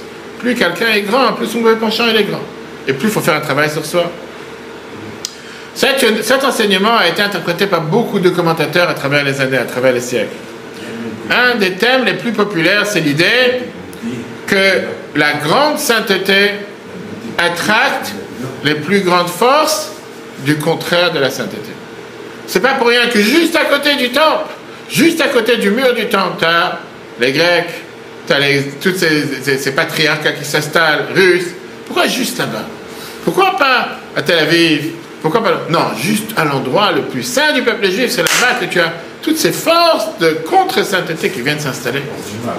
Toujours à l'endroit où il y a les plus de du chat, les forces de la clipa, les forces du mal viennent être présentes.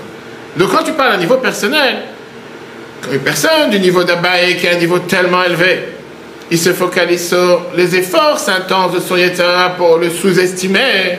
Dans certaines sources, dans certaines sources, ça c'est expliqué en termes qu'on doit avoir le libre arbitre.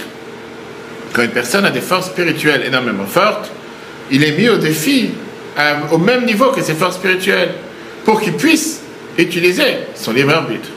Et dans chacune de ces explications, la pression avec la force du mauvais penchant est expliquée en tant que résultat par rapport à ce qu'on appelle la grandeur de la personne. Plus une personne est forte, plus le mauvais penchant va lui mettre plus de pression.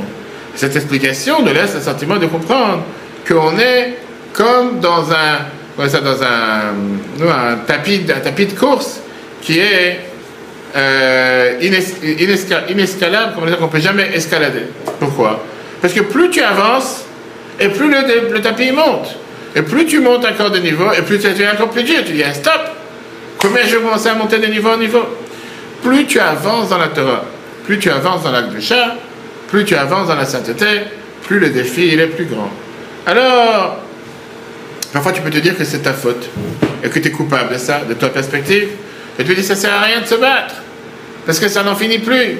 Faut mieux rester au niveau zéro. J'ai aucune difficulté, comme on tout à l'heure. Tu vas sur ton tapis de course, tu vas te la raconter que tu es parti dans une salle de sport et tu es au niveau zéro.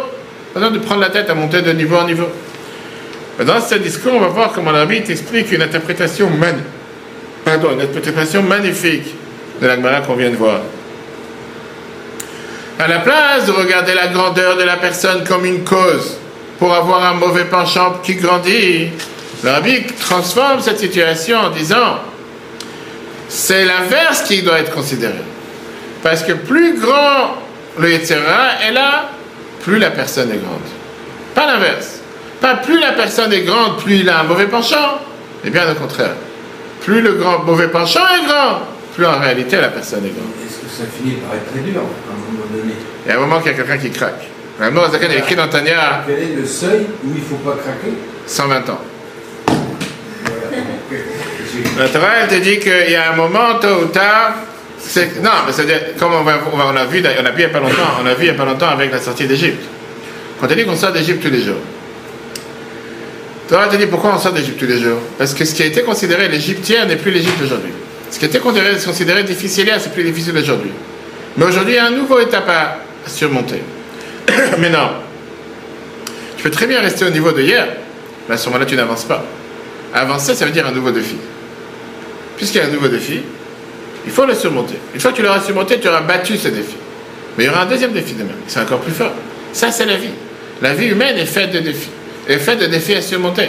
Notre devoir, ce n'est pas, c'est-à-dire se, mortifier comme on l'a vu au départ, ou se sentir mal en disant, bah, puisqu'il y a des défis, laisse tomber. Non, laisse pas tomber. Tu viens de gagner tellement de défis, continue à gagner le prochain défi. T'arrêtes pas. Mais non. Pourquoi Dieu a fait les choses de telle manière? Pourquoi dans ce cas, quelqu'un qui est plus grand, c'est, il est, pourquoi quelqu'un qui est plus grand que son ami, il a une plus grande inclination mauvaise? Parce que la grandeur vient du fait qu'on surmonte les défis personnels.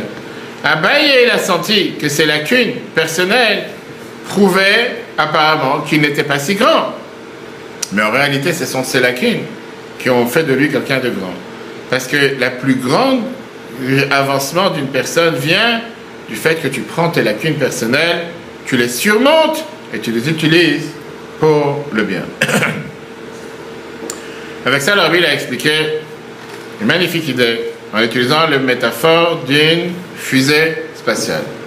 Je ne suis pas dans l'aéronautique, mais en préparant ce cours, on a vu ce merveilleux discours que Rabbi explique que pour pouvoir euh, s'enfuir, pour pouvoir décoller de la gravité terrestre. La fusée, doit supporter, doit soutenir une énorme, masse de- d'essence, de, fuel, pour pouvoir décoller, pour pouvoir la propulser vers le haut. Par exemple, dans la fusée Saturne qui a été envoyée avec le vaisseau spatial Apollo vers la Lune, 90% du poids de la fusée a été à travers l'essence.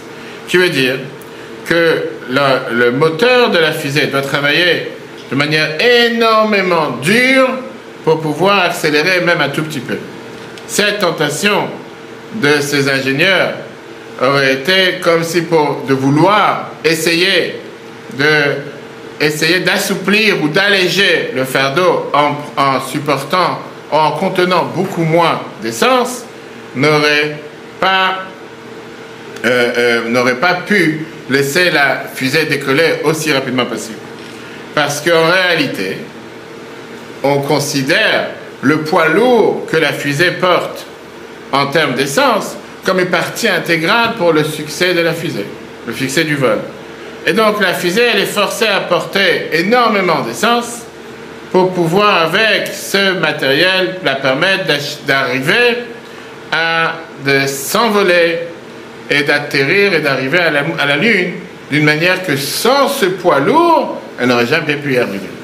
Et la Bible te dit c'est exactement la même chose avec chacun d'entre nous. Dieu il te charge avec un bagage énormément lourd. Des bagages qui pèsent énormément lourd.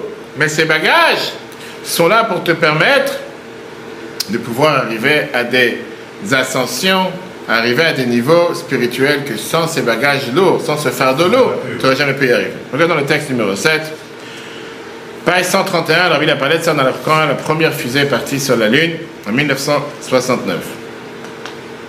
Afin que le bon penchant puisse voler beaucoup plus haut, beaucoup plus, d'arriver encore à un niveau plus élevé, on a besoin d'une énorme quantité. Que ça, c'est quoi Le mauvais penchant qui s'oppose. Et plus la quantité est grande, c'est plus le mauvais penchant qu'on annule, qu'on ne doit pas lui donner importance. Il est plus grand, aussi grand sera la montée qui vient derrière. Dans une lettre, on va tout de suite voir. Le rabbi, il donne des conseils avec compassion à quelqu'un qui avait une énorme difficulté et des tentations à transgresser des interdictions de Torah, qui se disait, je ne vois pas pourquoi les gens dans mon entourage n'ont pas cette tentation. La Zakan, il écrit dans le Tanya qu'il y a deux tempéraments dans la vie. Il y a ces gens qui ont un tempérament chaud et il y a des gens qui ont un tempérament froid. Tempérament chaud, la Zakan te dit, c'est des gens que dès qu'ils voient quelqu'un dans la rue ou une femme, il suffit qu'elle est habillée d'une certaine manière ou d'une certaine situation position, tout d'un coup elle a des pensées négatives, elle va se voir des pensées euh, euh, des pensées mauvaises, des pensées malsaines. Et tu as des gens, la Noire dit que Dieu leur a pas donné ces défis, qui ont un tempérament froid. Ils peuvent, être, assis entourés de dizaines de prostituées, ils ne parlent pas. Ils se sentent totalement inconcernés. Cette personne, il est que il fait j'ai des tentations à faire des choses très graves. Et je vois que dans mon entourage, les gens n'ont pas cette tentation. Pourquoi que moi? Pourquoi Dieu m'a frappé avec ces tentations et ces envies que dès je regarde une femme, je pense tout de suite à autre chose? Rabbi répond à cette personne en lui disant, de, euh, Rabbi d'abord bien sûr, on voit comment le Rabbi lui dit euh, qu'il doit com combattre ces tentations pour rester fidèle aux valeurs de la Torah. Mais comment une personne peut avoir et comprendre le sens de ce défi Si Dieu, il veut qu'il qu suive les lois que Dieu a données dans la Torah, pourquoi Dieu m'a donné une nature d'être frappé avec une tentation qui va violer les lois de la Torah? Dieu n'a pas me donné ce défi. Dieu aurait dû me laisser tranquille. Dieu m'a donné une nature que dès que je vois quelque chose, automatiquement je vais tomber faire une erreur. Et là, le rabbi revient encore une fois avec cette conviction absolue que n'importe quel défi qui est donné à une personne est donné seulement par Dieu pour le bénéfice de la personne. Regardons la lettre, texte numéro 8, une lettre que la Bible a écrite en 1986. Page 132. Aucun être humain peut répondre à cette question, la Bible dit. Ça, c'est la base numéro un. Que seulement Dieu, le Créateur, peut répondre. Une observation que je peux suggérer en relation avec ta question pourquoi moi? C'est que l'expérience individuelle d'une difficulté particulière ou tentative ou bien à l'épreuve une situation peut être assumée du fait que Dieu t'a donné une énorme, une force extraordinaire pour surmonter des difficultés extraordinaires. L'individu concerné, il n'est pas au courant de la force interne qu'il a réellement. Le défi peut parfois être désigné comme le seul but pour pouvoir faire sortir de cet individu ses forces cachées, qui après avoir surmonté le problème, peut être ajouté avec un arsenal de, de, dévoiler ses capacités pour utiliser cette énorme, cette, cette grandeur infinie et cette atteinte infinie pour bénéficier soi-même et les autres. Donc la Bible dit, regarde ce défi comme un énorme cadeau. Sans ce cadeau, une personne qui a un énorme potentiel pour avancer et pour évoluer peut ignorer le potentiel qu'il a et ne pourra jamais actualiser le potentiel qu'il a. En donnant à une personne cet énorme et peut-être ce défi qui est insupportable, Dieu a donné à une personne la clé pour pouvoir dévoiler, pour pouvoir défaire, pour pouvoir euh, euh, euh, exploiter sa propre grandeur. Comme on a vu dans les deux premiers cas de défis qu'on a mentionnés aujourd'hui, le rabbi n'a pas seulement dit de regarder le défi comme une opportunité pour découvrir la force interne qui est à l'intérieur de toi. Parfois, le rabbi, on va tout de suite voir dans cette magnifique vidéo, montrer à une personne de découvrir comment exploiter ses défauts qui est à l'intérieur de lui pour une suite positive. Avant de passer à la vidéo, on va voir deux histoires. Abba Brennenson, c'est un sofer, un script écrit Tfilin, Mezuzot, Sefer Torah, il habite à Chabad. Mais il n'a pas grandi de cette manière. Il a grandi comme quelqu'un qui venait de Brooklyn, un jeune qui est venu d'une famille non religieuse pour exploiter la vie chassidique. Son dixième anniversaire, il a eu une audience privée avec le rabbi. Il a demandé au rabbi comment je peux rectifier, corriger mes défauts et mes lacunes? le rabbi lui a montré, il a fait attention en lui disant que un de tes défis, c'est quoi? C'est le problème que tu as avec ton ego. Dans la tradition Chabad, l'ego, c'est un des plus grands échecs qu'une personne peut avoir.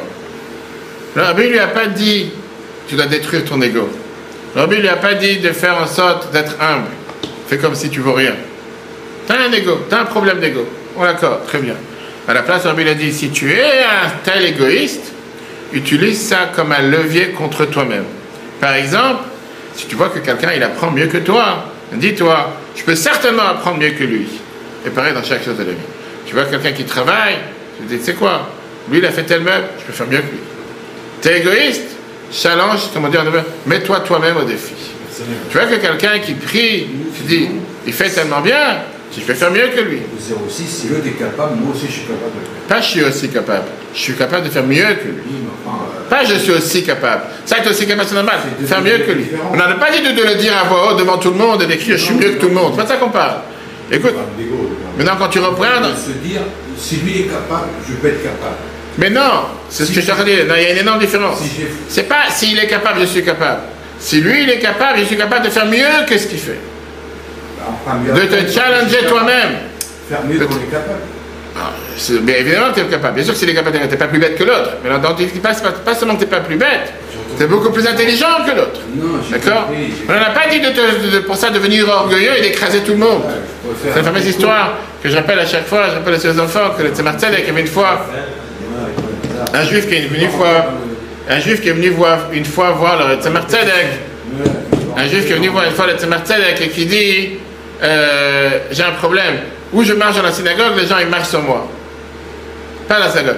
Oui, où je marche dans la synagogue, les gens n'arrêtent pas de marcher sur moi. Où je vais, les gens ils, me critiquent. Et le Tzemar Tzedek il dit qui t'a demandé de t'étendre partout? Deux mots. Reste à ta place, qui t'a demandé. Je vais pas dire. Après, j'ai dit des fois, tu es en train de parler, tu es en train de faire un. Et tout d'un coup, tu as deux personnes qui se lèvent juste en plein milieu et disent Au revoir à tous.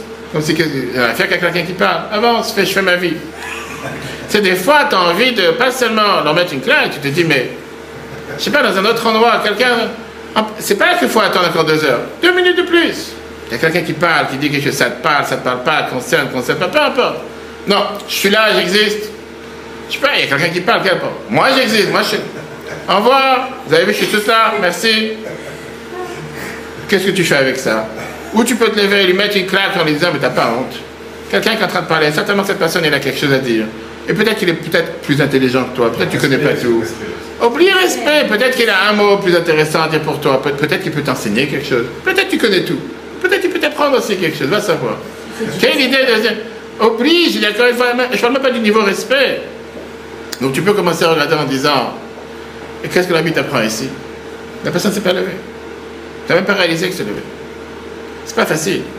Parce que c'est pas une fois, deux fois, c'est des fois tu te dis, mais c'est pas possible.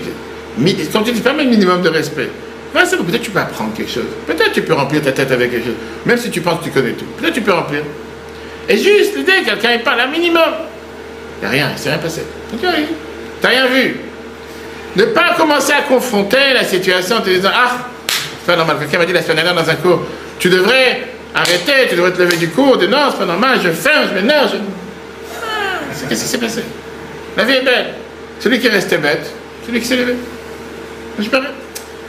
Voilà la deuxième histoire, comment rabbi répond à cette personne en lui disant Tanwar, comment lui raconte que plus tard, il dit Comment j'ai compris que le me passait comme message? Le rabbi me disait Tu dois réaliser que Dieu, il est bon. Et que chaque chose que tu as expériencée dans ta vie, c'est forcément bien. Que ça soit bon ou mauvais.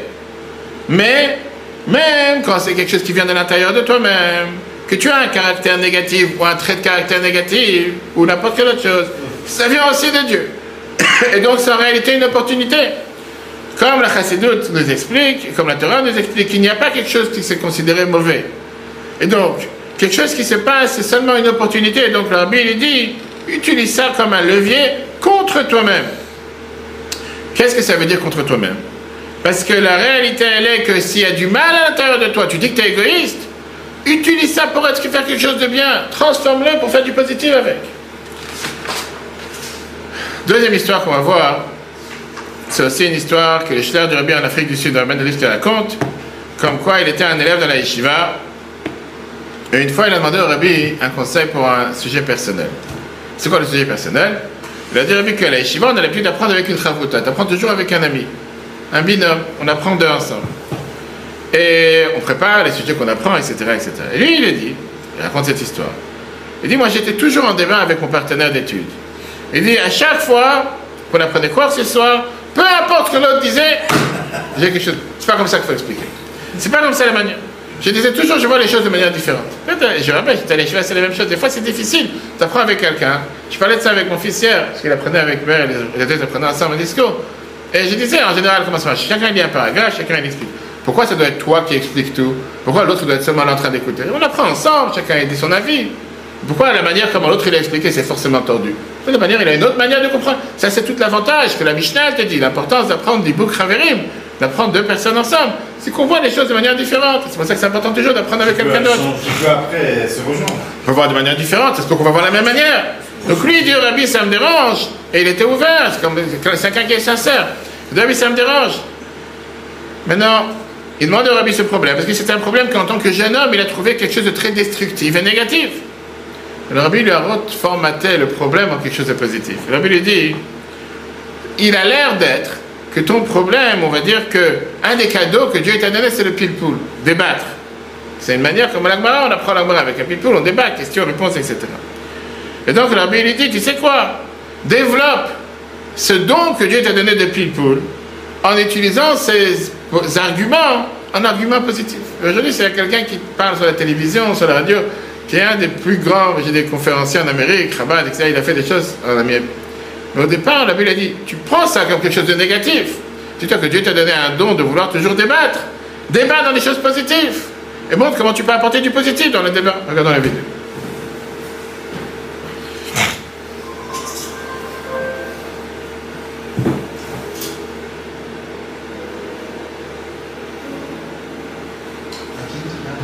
Arrivé à Kronais pour essayer le judaïsme. pour aller à la yeshiva, je voulais voir est-ce que je voulais devenir religieux? J'ai fini par rester là-bas 4 ans. Un peu plus. Cette année-là, j'ai demandé au rabbi un, un chemin pour réparer mon passé. J'étais pas content avec certaines choses que j'ai fait, certains comportements du passé. Rabbi m'a dit, utilise ça comme levier contre toi-même.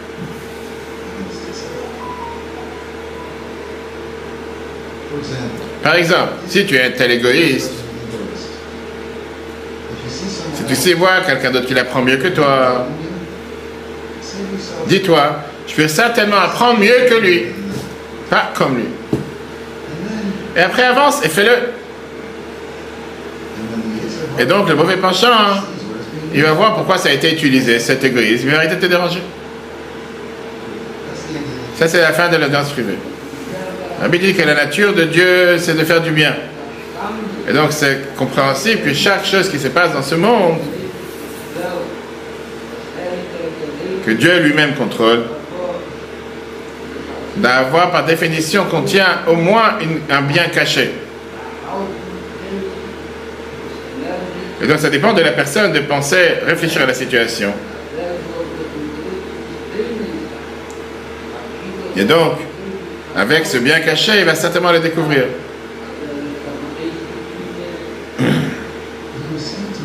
To me, disait, tu dois réaliser que Dieu est bien.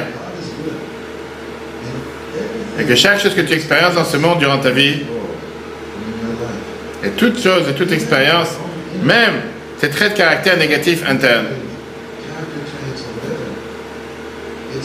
tout vient de Dieu. Rien plus qu'une opportunité qui dépend de toi de la chercher avec diligence. Et tu vas certainement trouver comment illuminer cette perspective, ta vision du monde, en, en manière positive. tu vas voir le bien dans quelque chose qui, apparent, à l'apparence, paraît quelque chose de négatif. Quand j'apprenais à Montréal, j'avais une grande difficulté avec mon partenaire d'études, Machavruta.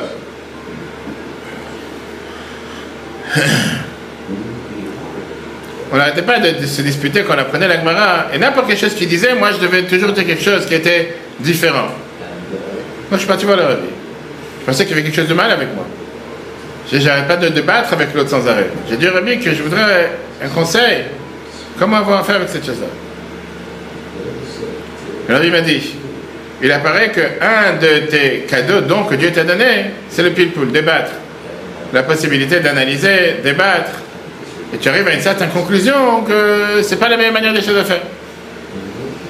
Alors il m'a dit que je prends du temps pour travailler sur le pile-poule, sur le débat. Parce que c'est certain que chaque chose contient du bien à l'intérieur de la Bible. Comme l'Agmara nous dit par rapport à la Torah, que si, si, tu, euh, si tu veux pas faire quelque chose, certainement ça dépend de toi-même. Si tu réalises ou tu trouves pas le bien, c'est à l'intérieur de toi que tu dois le chercher. Et donc, ou tu n'as pas cherché le bon endroit, ou tu n'as pas cherché avec le bon esprit. Tu sais, tu aurais pu prendre une situation dans laquelle, pour moi, c'était quelque chose qui était tellement destructif et pareil, négatif.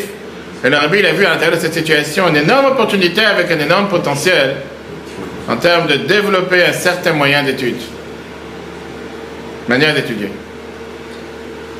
Je, je suis trompé, j'ai dit que c'était un shliach à Miami, il n'est pas à Miami, il est en Afrique du Sud. Et avec ça, on va terminer bien sûr avec ce qui correspond.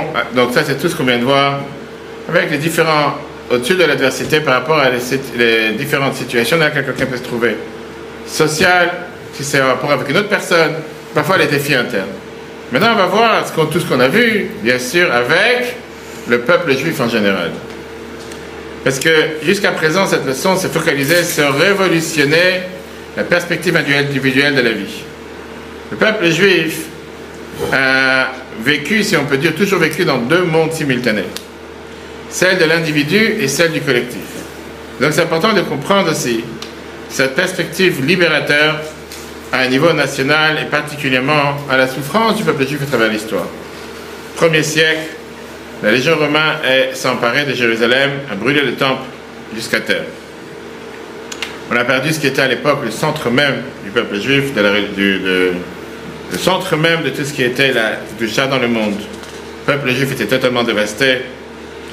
Et dans les 50 ans qui ont suivi, ça a pris énormément de temps pour se relever du- de la terre et trouver un chemin comment avancer. La Gemara nous raconte cette fameuse histoire avec Rabbi Akiva qu'on raconte chaque année pendant les trois semaines. La Gemara Makot, page 24b, texte 9, page 135. La Gemara nous raconte cette histoire poignante avec Rabbi Akiva et certains de ses collègues. Une fois, ils étaient en train de monter à Jérusalem. ils sont arrivés au mont Scopus, ils ont déchiré leurs habits. Ils sont arrivés sur le mont du temple, ils ont vu un renard sortir du temple, et là, ils ont commencé à pleurer, Rabbi Akiva a commencé à rire. Alors, ils lui ont dit pourquoi tu rigoles? Il leur a dit pourquoi vous pleurez? Ils ont dit quoi à l'endroit? Que la Torah dit qu'un étranger qui se rapproche de cet endroit, il va mourir. Mais non, on voit que les renards sont marchés dans cet endroit, on va pas mourir, on va pas pleurer. Il dit ça c'est la raison pourquoi je rigole.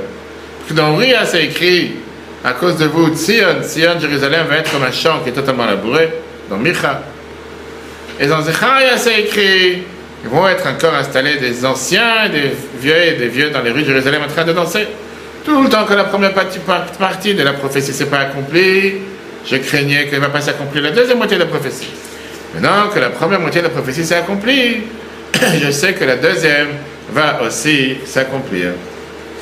Et donc, l'Agmara termine avec ce langage, ils lui ont dit, Akiva nichamtanu, Akiva nichamtanu, Akiva tu nous as consolés, Akiva tu nous as.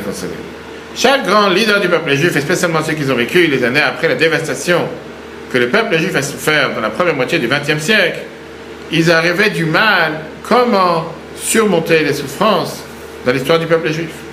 Pour le rabbi, l'approche de Rabbi Akiva a été la clé pour comprendre que les différentes souffrances que le peuple juif a pu souffrir à travers 2000 ans d'exil, chaque événement terrible qu'on a souffert, il y a un bien caché à l'intérieur. Maintenant, c'est dur pour chacun d'entre nous de voir le bien.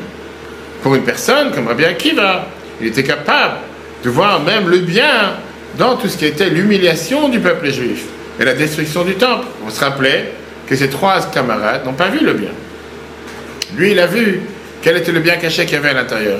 Et son affirmation, elle était qu'un jour, la ville de Jérusalem va être reconstruite et va amener joie et tranquillité. Regardons le texte 10, page 136, qui est écrit dans Ishaïa.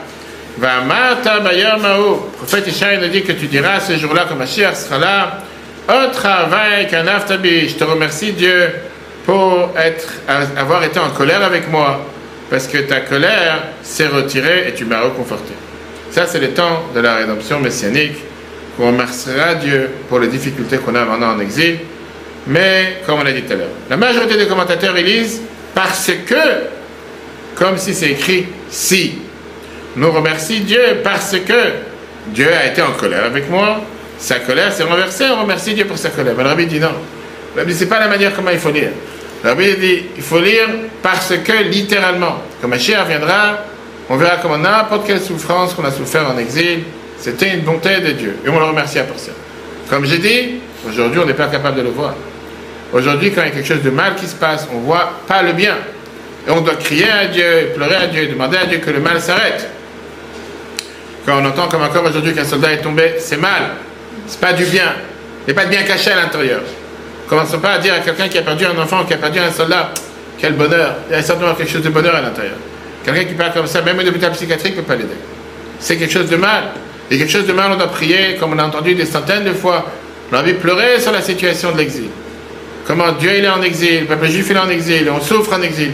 Pour l'instant, on ne voit pas le mal. Oui, le prophète Isha a dit que comme un chef va venir, on verra le bien. Mais la te raconte, un seul, Rabbi Akiva, la destruction du temple, il a pris comme le bien. Ses camarades et tous les alentours, ils ont déchiré leurs habits, ils ont pleuré. Parce que la destruction du temple, c'est mal. Rabbi Akiva t'a dit, je suis sûr qu'il y aura du bien. Il n'y a que Rabbi Akiva qui était capable de le faire. Nous ne sommes pas Rabbi Akiva. Dans une merveilleuse lettre, en 1956, Rabbi il écrit au président d'État d'Israël à l'époque Depuis que je suis parti au Cheder, à l'école primaire, et encore avant ça, j'ai essayé d'imaginer dans ma vision du monde, en tant qu'enfant, comment le monde aura l'air que ma chère sera là. La libération du peuple juif de son exil, une telle libération, de manière qu'on va comprendre les souffrances de l'exil, qu'on va comprendre tous les, tous, les, tous les mauvais décrets, les exterminations du peuple juif. Et tout ça sera de manière avec un cœur entier et une compréhension parfaite. On pourra dire à Dieu, merci Dieu parce que tu as été en colère avec moi. Le rabbi lui-même est né en Ukraine en 1902. En tant qu'enfant, il a passé, il a eu l'expérience des pogroms des années 1900. En tant qu'adolescent, Première Guerre mondiale, la révolution communiste, les massacres ukrainiens en 1919. Le rabbi a souffert avec la persécution communiste. Son père a été torturé à mort par les stalinistes, mort en Kazakhstan, à Almaty, jusqu'à aujourd'hui enterré là-bas. Son frère, son beau-frère, sa belle-sœur ont été tués par les nazis. Lui-même s'est enfui de l'invasion nazie en France et s'est enfui pour sa vie en Amérique. Le rabbi, co- comme rabbi, chaque type de souffrance humaine est arrivé sur son bureau. Des gens de tous bords de la ville lui ont demandé comment faire face aux défis et difficultés. Comment répondre à nos ennemis et confronter cette opposition. Mais à travers toutes ces personnes qui sont venues le voir, depuis sa première enfant jusqu'à ses années 80, le rabbi répondait avec la même conviction dans la bonté de Dieu. Dieu est bon. Et donc chaque chose qui vient de Dieu est bon. Des fois qu'il y a des revers et des opportunités cachées, on ne comprend pas, on n'a pas de réponse. Combien de fois des gens racontent, on a vu plusieurs vidéos, que des gens venaient se plaindre rabbi en disant pourquoi leur fils, rappelez-moi après je monte la vidéo, on a vu ça il n'y a pas longtemps, avec une personne qui est venue se plaindre rabbi, un couple qui ont dit que leur fils est mort dans l'explosion de l'avion Paname. Il y a eu une explosion dans l'avion Paname, c'était dans les années 80, et c'était leur seul fils unique. Dans le dollar du dimanche. Tu vois qu'il parle au rabbi, tu vois la peine que le rabbi dit, vous cherchez à comprendre les chemins de Dieu. Si on aurait compris les chemins de Dieu, plus longtemps on aurait compris beaucoup de choses. On n'a pas de réponse. La seule chose qu'on peut dire, c'est de demander à Dieu que la Géoula elle arrive, et qu'à ce moment-là, on se reverra avec nos proches. Le rabbi n'a pas répondu à la question. Combien de gens racontent qu'ils sont venus parler au rabbi? Quelqu'un qui raconte, rappelez-moi après je vais vous montrer les détails, des dizaines de cas, qui disaient Je suis parti voir plusieurs rabbins en Amérique, des différentes situations que j'ai eues. J'ai perdu toute ma famille, mes frères, mes sœurs, mes proches pendant la Shoah, et je suis parti voir plusieurs rabbins, et chacun essaie de me donner une différente interprétation. Lui, il a fait telle chose, il a fait telle chose, lui, il a tel mérite, lui, c'est un grand sadique. Je n'étais pas satisfait. Je suis rentré en audience privée chez le rabbi. Et je commence à raconter toute ma vie. Et toutes les souffrances que j'ai eues. Comment j'ai perdu tous mes proches. Comment j'ai perdu, je suis resté sans personne. Et je vois que je suis en train de parler. Le rabbi me regarde avec des larmes qui coulent de son visage, pas un mot. Fait, je suis ressorti avec un tel contentement, je suis ressorti avec une telle fierté, un tel soulagement. Il y a quelqu'un qui me comprend.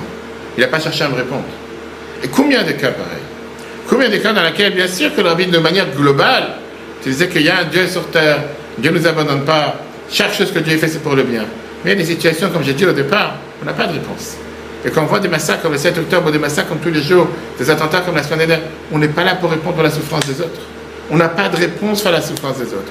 On doit demander à Dieu que ma chère arrive, et là on verra et on comprendra qu'est-ce qui s'est passé pendant les îles, mais aujourd'hui on ne la comprend pas. Mais c'est quand même.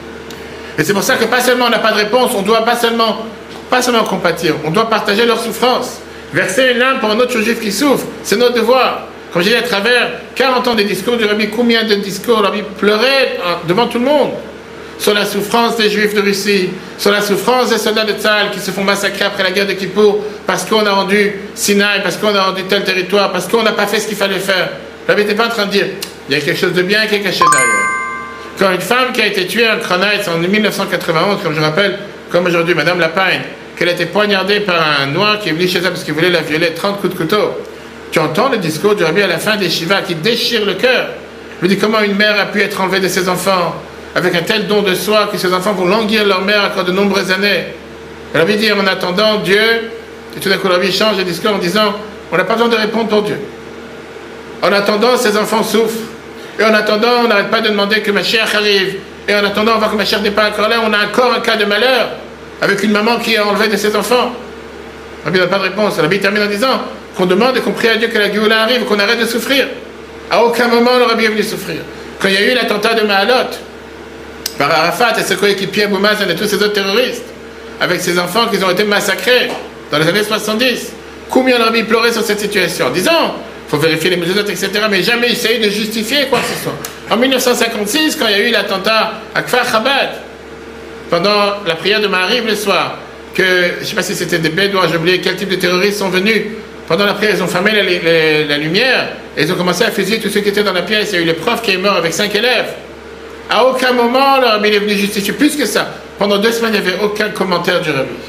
Le rabbi, il écrit après qu'il a envoyé toute une équipe de délégation pour renforcer les gens qui sont restés à Kfar Chabad, en disant qu'il faut construire et qu'il faut reconstruire de l'aide. Ils ont construit l'imprimerie qui s'appelle Yad HaChamisha. Le rabbi a dit que la raison pourquoi je n'ai pas répondu les deux premières semaines, parce que j'ai voulu accomplir ce qui est écrit Vaïdom à Aaron. Aaron s'est tué. Quand Aaron a perdu ses deux enfants dans le temple, la Torah nous dit qu'Aaron, il a fermé sa bouche. Il n'y a rien à dire. On n'est pas là pour répondre pour la souffrance des autres, comme l'a dit depuis le départ. Quand quelqu'un dans une situation personnelle, difficile, il va se dire, il y a certainement un message ici quelque part. Mais de là venir et mettre ça pour la réponse, répondre ça sur le dos de l'autre. Ah, la personne est décédée, quelle grande sadique, qui avait une mission à faire sur terre. Tu comprends le chemin de Dieu sur terre. Tu te prends pour Rabbi Akiva. Tu te prends pour ce qui est écrit dans la Gemara. Qu'est-ce que tu comprends? Comme je dis. Parfois, c'est facile de voir la bénédiction de Dieu qui tombe du ciel. Et parfois, c'est quelque chose qu'on doit juste se baser sur la Tu veux dire, tout dépend de Dieu. Dieu est certainement bon.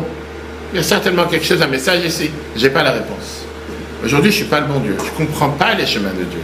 Je n'ai pas de réponse pour pouvoir comprendre et pour pouvoir arriver à. C'est pas juste. Rappelez-vous ce qu'on avait vu l'histoire avec Elie Wiesel. J'avais raconté ça juste après le 7 octobre dans un des cours.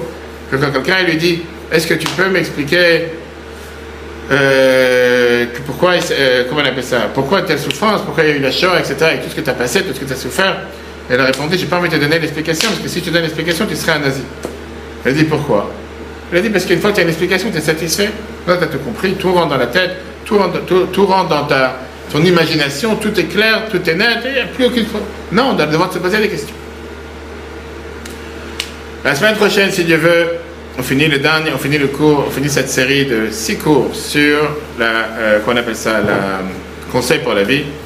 La semaine prochaine, on va explorer l'approche innovative et unique du rabbi à l'amélioration personnelle. Que ça soit arrivé le résumé. L'amélioration personnelle, soit dans tout ce qui est la croissance personnelle, soit, quand ce qui est dans la croissance de notre influence positive sur nous et sur notre entourage, comme on l'a vu dans les leçons précédentes, l'approche du Rabbi, elle nous met au défi par rapport à tout ce qui est la pensée conventionnelle, et la même est vraie pour tout ce qui est l'amélioration personnelle. Avec ça, on va terminer avec la dernière vidéo qui est la dernière vidéo qui est euh, le résumé de ce qu'on vient de voir aujourd'hui.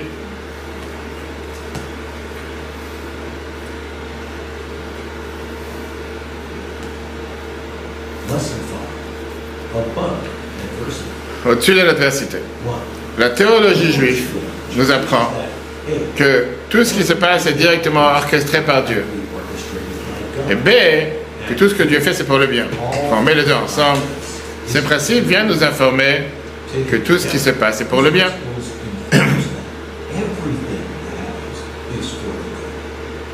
Le rabbi n'a pas seulement dirigé les individus qui faisaient face à des défis, de faire le meilleur dans la situation négative. À la place, il les a guidés de regarder les défis en soi comme une opportunité positive. Quand on rencontre une situation difficile, on doit l'accepter comme une opportunité positive pour nous aider à dévoiler le bien pouvoir caché qu'on ne réalise pas qu'on possédait avant. On peut aussi regarder cette bénédiction cachée dans la situation actuelle. Quand on a des difficultés interpersonnelles, on devra regarder les bons éléments qu'il y a dans notre personne et parfois les utiliser comme un tremplin pour une relation positive. 5.